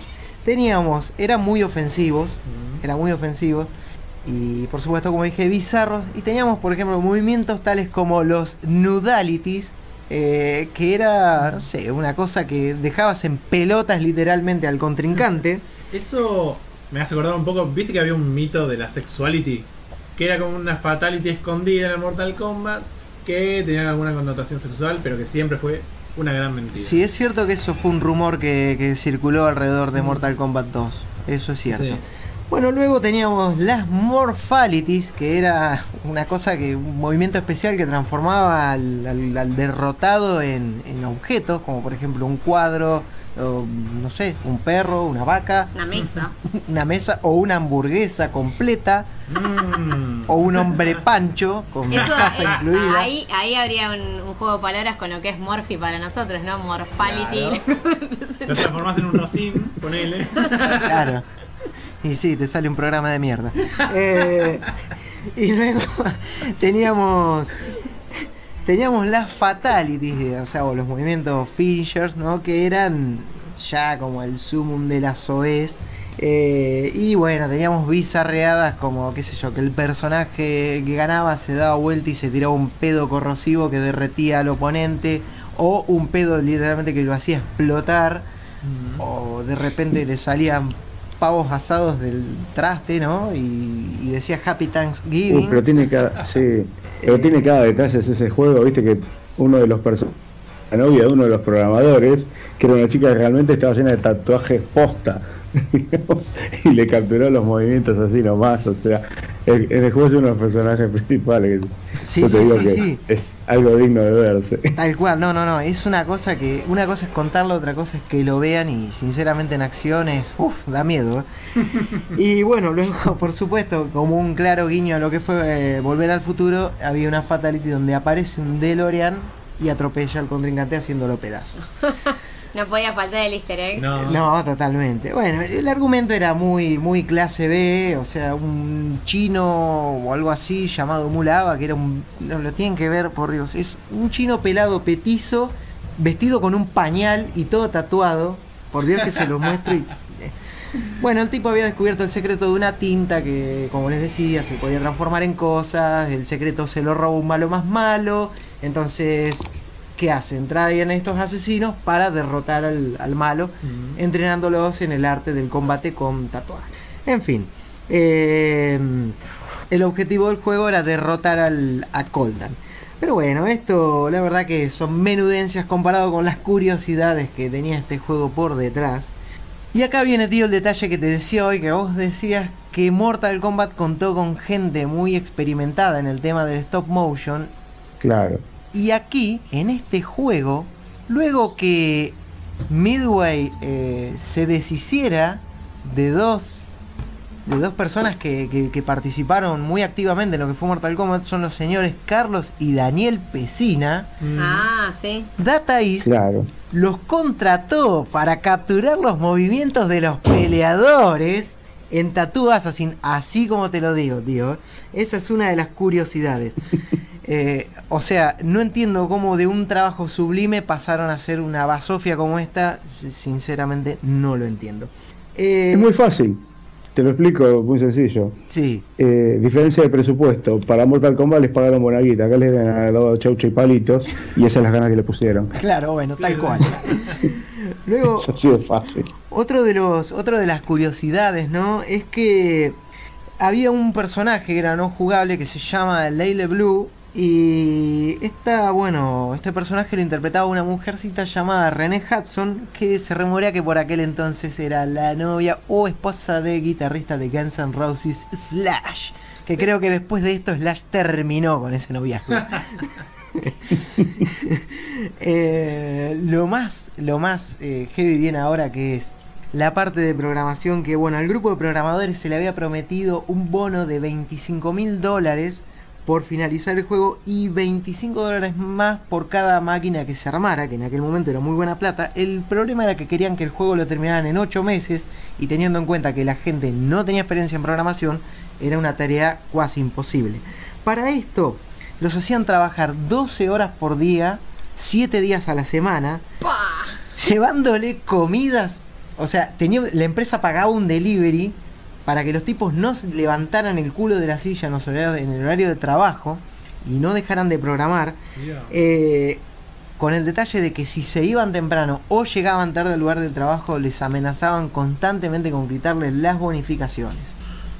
Tal fue así que uno de los programadores, cuenta la leyenda que uno de los programadores, al momento de estar ahí trabajando, se empezó a sentir descompuesto. Bueno, el tipo agarró directamente, sin sacar sus manos del teclado, torció la cabeza hacia un costado y empezó a vomitar. O sea, el tipo siguió programando sin vomitando al mismo tiempo. O sea, una cosa. No, no, bueno, bueno. Increíble. Eso es, no, bueno, ahí hay un tema. Eso es muy usual, bueno, o durante un- una buena parte, digamos, de los últimos 10 años fue usual en lo que es lo que se conoce como las prácticas de crunch time, que es cuando los deadlines los tenés encima de la cabeza directamente, tenés la presión del publisher atrás, digamos, de lo que de- del estudio que está desarrollando el juego y precisamente los hacen trabajar a los tipos, o sea, pero horarios sencillamente bestiales, eh, con dos minutos para comer, se dan casos precisamente de tipos que están programando tres, cuatro días sin dormir directamente o sin higienizarse, es un desastre. Hoy día realmente cuando se da a conocer alguno de esos casos, vos sabés que por general, por, por regla general, terminan en, en un class action directamente. Se ha visto en el caso de Electronic Arts y en algunas otras empresas que realmente un día lo- los empleados se pudrieron y se retobaron y otra cosa. Porque no se puede hacer eso realmente, es inhumano. Pero durante muchísimo tiempo se acostumbró. Realmente. No, sí, obvio. De hecho, bueno, me hace acordar un poco lo que contaba Rebeca Heinemann cuando se tuvo que encerrar a programar la versión de 3DO de Doom, Sí. que le pasaban las hamburguesas por abajo de la puerta. O sea, eso es un poroto al lado de pobre esta gente. No, esta gente la pasó realmente mal haciendo un juego que le ha hecho sudar lágrimas, eh, sudar sangre, perdón, y caer las lágrimas. Eh, pero bueno, la historia no termina acá porque cuando más o menos eh, logran terminar con una especie de prototipo, bueno, lo, lo tratan de... lo llevan a una muestra tan a las apuradas que terminan de hacer el prototipo el mismo día prácticamente que era la muestra, con un solo personaje jugable que no tenía movimientos especiales, con una jugabilidad espantosa, un control muy tosco y que solo tiraba un rayo. Al juego lo deben haber probado dos o tres personas, de las cuales una dijo que era una porquería, que era muy fácil de terminar. Y bueno, a esto casi, imagínense, los programadores lo querían cagar a trompada literalmente porque lo que estaban sufriendo para hacer eso no tenía nombre. En fin. eh, Me viene un juego a la cabeza. ¿eh? para ejemplificarlo, me viene un juego a la cabeza para ejemplificarlo. No sé si ustedes oyeron, mencionar el cara de Coco y Pirin Fighter. sí. Es algo por el coco. Por favor, googleenlo eso y véanlo, porque es de- por lo que vos me decís es algo parecido realmente. Y a- a- algo así, sí. Eh, en definitiva, bueno, esto cuando el juego se presentó fue un desastre total. Los programadores ya estaban quemados, no tenían más ganas de trabajar. Eh, lo único que querían en sí era terminarlo, pero ya por una cuestión de, no sé, de amor propio, de, orgullo. Vaya a saber qué, los motivaba en ese momento. Pero bueno, era cierto que, que a esa altura ya había juegos como Killer Instinct o Primal Rage, estaba llegando los primeros títulos en, en- en 3D, qué sé yo, Tekken, bueno, y o sea, meterse a arreglar este juego era más horas de laburo, mucho más estrés, los tipos no querían nada, Eh, por un lado los programadores esperaban a que los que diseñaban el arte, bueno, sacaran ahí un, un as de la manga y se pusieran a, a embellecer el juego eh, para solapar un poco la jugabilidad espantosa. Por otra parte, los de arte esperaban que los programadores mejoraran la jugabilidad para que el juego se vendiera. Es- Nadie, Que es lo que tendrían que haber hecho. Claro, bueno, pero nadie se- nadie quería hacer más nada, solo querían terminarlo y punto. El fin que tuvo este juego, bueno, se hizo una especie de laboratorio donde se pusieron 5 o 6 máquinas de arcade, donde por supuesto una de esas máquinas era Tattoo Assassin. Llevaron a gente a ese laboratorio y bueno, como si fuera una sala de recreativas, los pusieron ahí para que, para que jugaran. Eh, nadie eligió jugar a Tattoo Assassin. Nadie, nadie, nadie, nadie. Y eso ya marcó el final absoluto. En fin, un juego con una jugabilidad bugueada, un arte desastroso, un sonido repetitivo y mucha, pero mucha, mucha, mucha bizarreada. Eh, un juego incomprendido que nunca llegó a ver la luz del día. Por suerte. Menos mal. Hay uno que sí vio la, hay uno que sí vio la luz del día y que es algo muy parecido a esto. Lo pueden googlear también, pueden buscar videos en YouTube, se van a matar de risa. Se llama Bikini Karate Babe. Sí. No tienen que ver. Sí. Y, y- pero eso, eso ya daría para. Eso creo que lo tenemos que nombrar, al igual que Fetish Sí, Fighter. en alguna. Sí, sí. Este juego, un día de estos también, o sea, precisamente tiene que formar parte de esta sección. Yo creo que sí. Sí, de hecho creo que podemos agarrar varios juegos de así de, de lucha, porque también está el Thrill Kill, que obviamente, a ver, no es tan es no es tan bizarro en su concepción tal vez, pero es muy gracioso como, o sea, es muy sádico y muy irrisorio, muy ilógico la manera en que es presentado el juego. O sea, hay algunas tomas que la verdad Pero bueno, eh, sí, sí, obviamente. ay, la verdad que tenemos infinidad de combustible para esta sección, ¿eh? No se va a agotar nunca. Uf, Totalmente, totalmente. Gracias a Dios que existe esto Sí, porque es tan lindo lo bizarro. En definitiva, cuenta la leyenda, eh, cuenta la leyenda, no sé si, bueno, si en algún momento se, se terminará dando a conocer que es cierto, como lo del tema de los cartuchos de ET que se encontraron enterrados. Cuenta la leyenda que dos máquinas se, se llegaron a terminar de, de este juego, de Tattoo Assassins. Una de esas máquinas está en funcionamiento, o sea, funciona, no está en funcionamiento, funciona y está, bueno, juntando polvo ahí en uno de los almacenes de Data East que ahora pertenece a Sega. O sea que, qué sé yo, habría que ver si Sega en algún momento quiere sacar esto como un- una bizarreada. Y otra de esas máquinas eh, pasó a manos de un coleccionista y gracias a Dios ya no funciona porque, bueno, la agarró una inundación y la rompió. Así que, nada, igualmente, eh, si quieren probarlo, esto tienen la posibilidad de hacerlo, pueden buscarlo porque el room existe, eh, se filtró y corre con MAME 32, o sea que, bueno, queda a riesgo de cada uno porque por ahí después la PC le explota o se le saltan los ojos o se le derriten los genitales. Yo ya no me hago cargo de eso. Gente lo dejó por su cuenta. No, la verdad increíble, ¿no? la salud mental esto es peor que Call of Duty, o sea, yo creo que la verdad me lo queda muy mal después de jugar estas cosas. Ah, sí. A cada pelea tiras cordura, olvídate. Sí, no, eso- la verdad que no, no. Encima, la, o sea, la gráfica, ese momento, todo, era como que nada ayudaba. Los sonidos, ¡tí! yo me imagino, no, no, la verdad, no, no. No, no, no, desastroso. Aparte, los, no, tienen que escuchar esos sonidos que, por ejemplo, decía Fulanito wins, Fulanito. Te tiraba en sándwiches. ¡Ay, no! No, no, tiene hasta esas bizarreadas. No hables Capicúa, no hables, ¿viste? Esa gente que habla así, por favor. Pero bueno, esperamos obviamente en todos los podcasts tener siempre un juego bizarro para comentar a partir de ahora. Y bueno, nada, como que ya básicamente estamos sobre el final. Obviamente dedicamos el programa a Resident Evil 7, pero estaría bueno que si alguien durante estas semanas estuvo jugando alguna otra cosa, porque yo la verdad jugué solo Resident Evil 7 y Ringworld, que lo comenté en el programa pasado, así que no tengo nada para contarles. Salvo que mi colonia de Ringworld ahora, digamos, aprendí a jugar y crece, tipo... eh, eh, Está bueno cuando uno- Claro, está estable y crece la colonia, hasta que aparezca obviamente algún evento al azar y se me haga bosta todo y me enoje. Pero hasta que pase eso todavía sigo jugando. Eh, no sé vos, tío, o Gillo, alguno de ustedes, si, si estuvo jugando algo. Sí, bueno, Resident Evil 7. eh, yo lo que les, yo lo que te iba a decir, viste que bueno, hace un rato estábamos hablando de un juego que el año que viene va a cumplir 20 años, ¿verdad? Eh, hablamos hace un rato. Yo lo que te iba a decir, bueno, eh, precisamente yo estuve jugando, me dio esta semana por el Vintage, y estuve jugando un juego que el año que viene va a cumplir 20 años, que es el Blood. Ah, es un FPS 1998. Mm. Eh, lo, lo compré en Steam, eh, en Steam, perdón, o sea, o sea, lo compré en GOG.com. Este, el código de Steam y estuve dando, la verdad que hacía muchísimo tiempo que, que lo tenía pendiente de volver a jugarlo.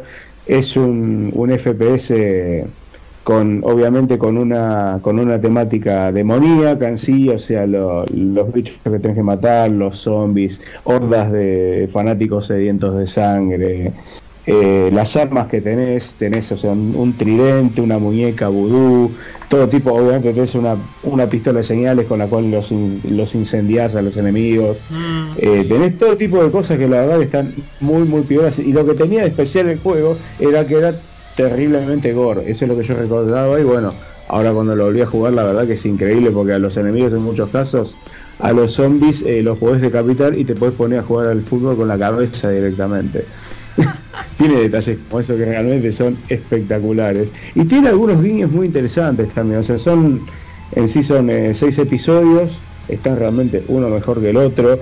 Y tiene, por ejemplo, un par de escenas, o sea, que son easter eggs que están muy buenos, que son este, llamadas a, películas clásicas, digamos, de género. Por ejemplo, tenés una escena que recuerda a la escena del cadáver en la cama con los arbolitos de Navidad de cartón eh, recortados colgando del techo en, en Seven. Mm. Esa es una. Y por ejemplo tenés la escena clásica de cuando cuando termina eh, Jack Nicholson, digamos, congelado en el, en el laberinto, en The Shining, con el hacha en la mano. Sí. Esos, esos dos detalles están en el juego. Pero también estás eh, en un momento dado, en un episodio, tenés que andar por un laberinto que está todo nevado y en el medio del laberinto te encontrás el cadáver congelado con el hacha en la mano. Está bárbaro. La verdad que vale la pena jugar ese juego. Tiene ese tipo de detalles, pero en sí, aparte, el tema es que es un FPS clásico con una jugabilidad impecable. Sí. Y ya para la época, aparte, tenía un multiplayer que era muy, muy adictivo. La verdad es que está muy piola.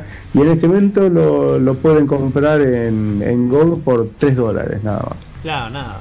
Yo jugué el La verdad que vale 2. la pena.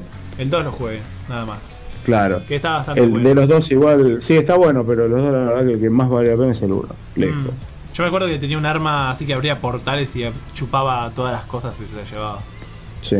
Tenía Pero más que nada, o sea, lo más, diver- lo más divertido lo usa la muñeca vudú, la verdad que es genial. Sí, la muñeca vudú. Era pero impagable usar esa arma.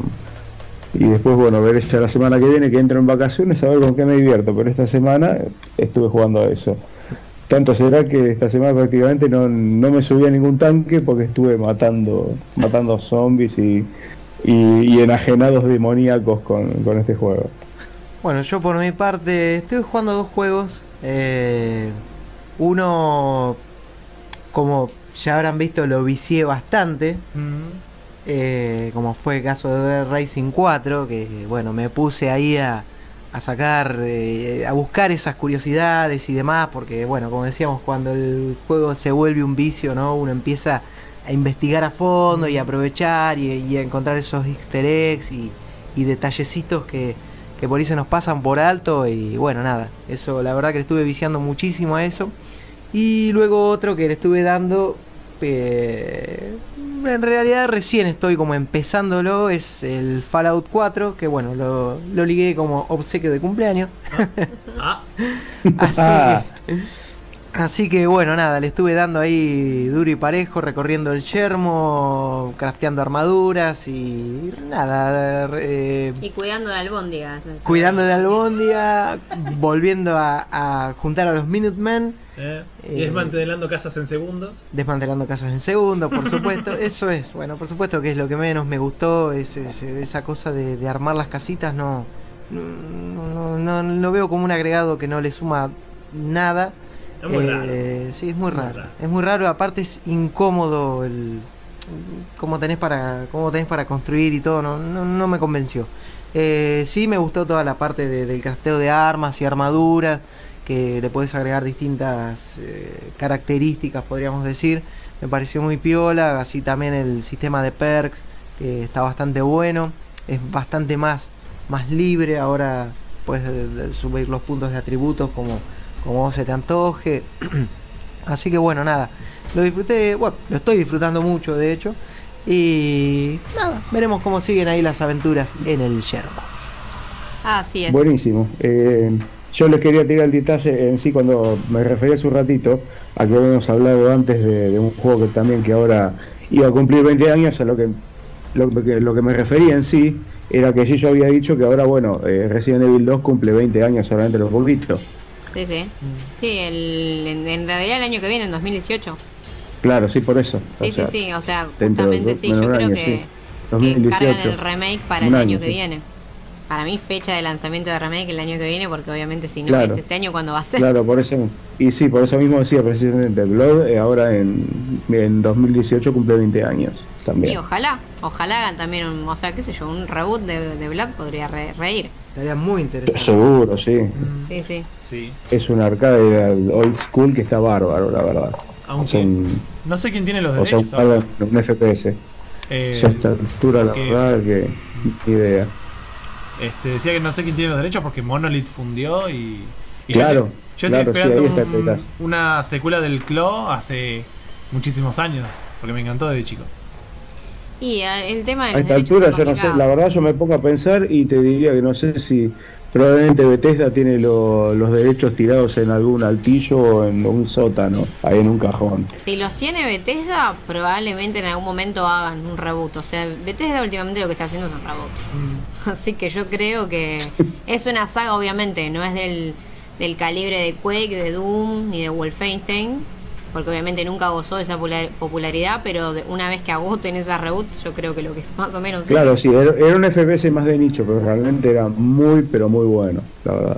Bueno, pero eh, no perdamos las esperanzas, porque Shadow Warrior Claro, sí. resurgió. Claro, precisamente te iba a hablar, claro, te iba a mencionar precisamente, ahí tenés otro FPS de nicho, pero muy, pero muy bien hecho. Claro. Ahí ese se resurgió de entre las cenizas y en una de esas, bueno, tenemos la suerte de ver eh, Blood nuevamente y creo que estaría muy, pero muy interesante. Sí, la verdad que, como, bueno, como siempre, la, la E3 es el momento del humo y los anuncios, así que ahí va, va a llegar todo. Eh, que tampoco es que, wow, obviamente sí, faltan cinco meses, pero pasa rápido el tiempo, es así. Lamentablemente. y tenemos bastante que jugar hasta ese momento también, como ya anunciamos en el primer bloque. Y bueno, no sé si quieren mandar saludos antes de despedirnos. ¿Vos, tío, tenés algún saludo? Fran. Eh, yo sí, quiero... No, yo la verdad, Buah, dale. Perdón, perdón, no, Dale, tío, por, por favor, por No, yo favor. la verdad, yo eh, en esta ocasión realmente lo que quería era, bueno, mandarle un saludo a, a toda la gente que oye este podcast. La verdad que esto no sería posible sin ellos, o sea, realmente hay que reconocerlo, que hay un montón de gente que lo escucha. Así que bueno, esta vez mi saludo es para ellos. Pero. Gracias por todo, o sea, gracias por escucharnos y gracias, bueno, precisamente por eh, el aprecio y el cariño que demuestran por el trabajo que uno hace. Así es. Sí, sí, sí, muy válido el saludo. Y bueno, creo que, como decía Flor, acá nos sumamos todos a ese, a ese saludo que, que sí, que sin la gente que nos sigue esto no sería posible. Y bueno, eh, yo por mi parte quiero mandarle un saludo nuevamente a los chicos de No Ves Nada y recordarles que si les gustó el tema que escucharon en la mitad del bloque, eh, pueden buscarlos en sus redes sociales como No Ves Nada o en Google poner No Ves Nada Bandcamp y escuchar todo su material discográfico en forma gratuita. Y bueno, hasta acá llegamos, me parece. Sí, excelente. Yo la verdad te iba a decir, cuando dijiste, yo les voy a mandar un saludo especial a los chicos de No, y cuando dijiste No, dije No Man's Sky o no, por favor, a eso no le mandes nada. ¿Vos te diste, te diste cuenta de un detalle? ¿Se dieron cuenta de un No, detalle? Sí, sí, no le pegamos, en, no le pegamos en todo el programa, pero por eso mismo es que digo esto, no puede ser que no le pegáramos. Zafaron, zafaron las dos horas y pico. Pero vos te diste cuenta de una cosa, hablamos de cosas bizarras y no mencioné No Man's Sky. Eso es bueno. No, no, la verdad. Y después de lo que hicieron, la verdad que para mí Hello Games se pueden transformar en Goodbye Games y nunca vuelvas. El tema es que ya creo que ya ni para el chiste sirve No Man's Sky. O sea, ya está, ya está. Basura, irreciclable.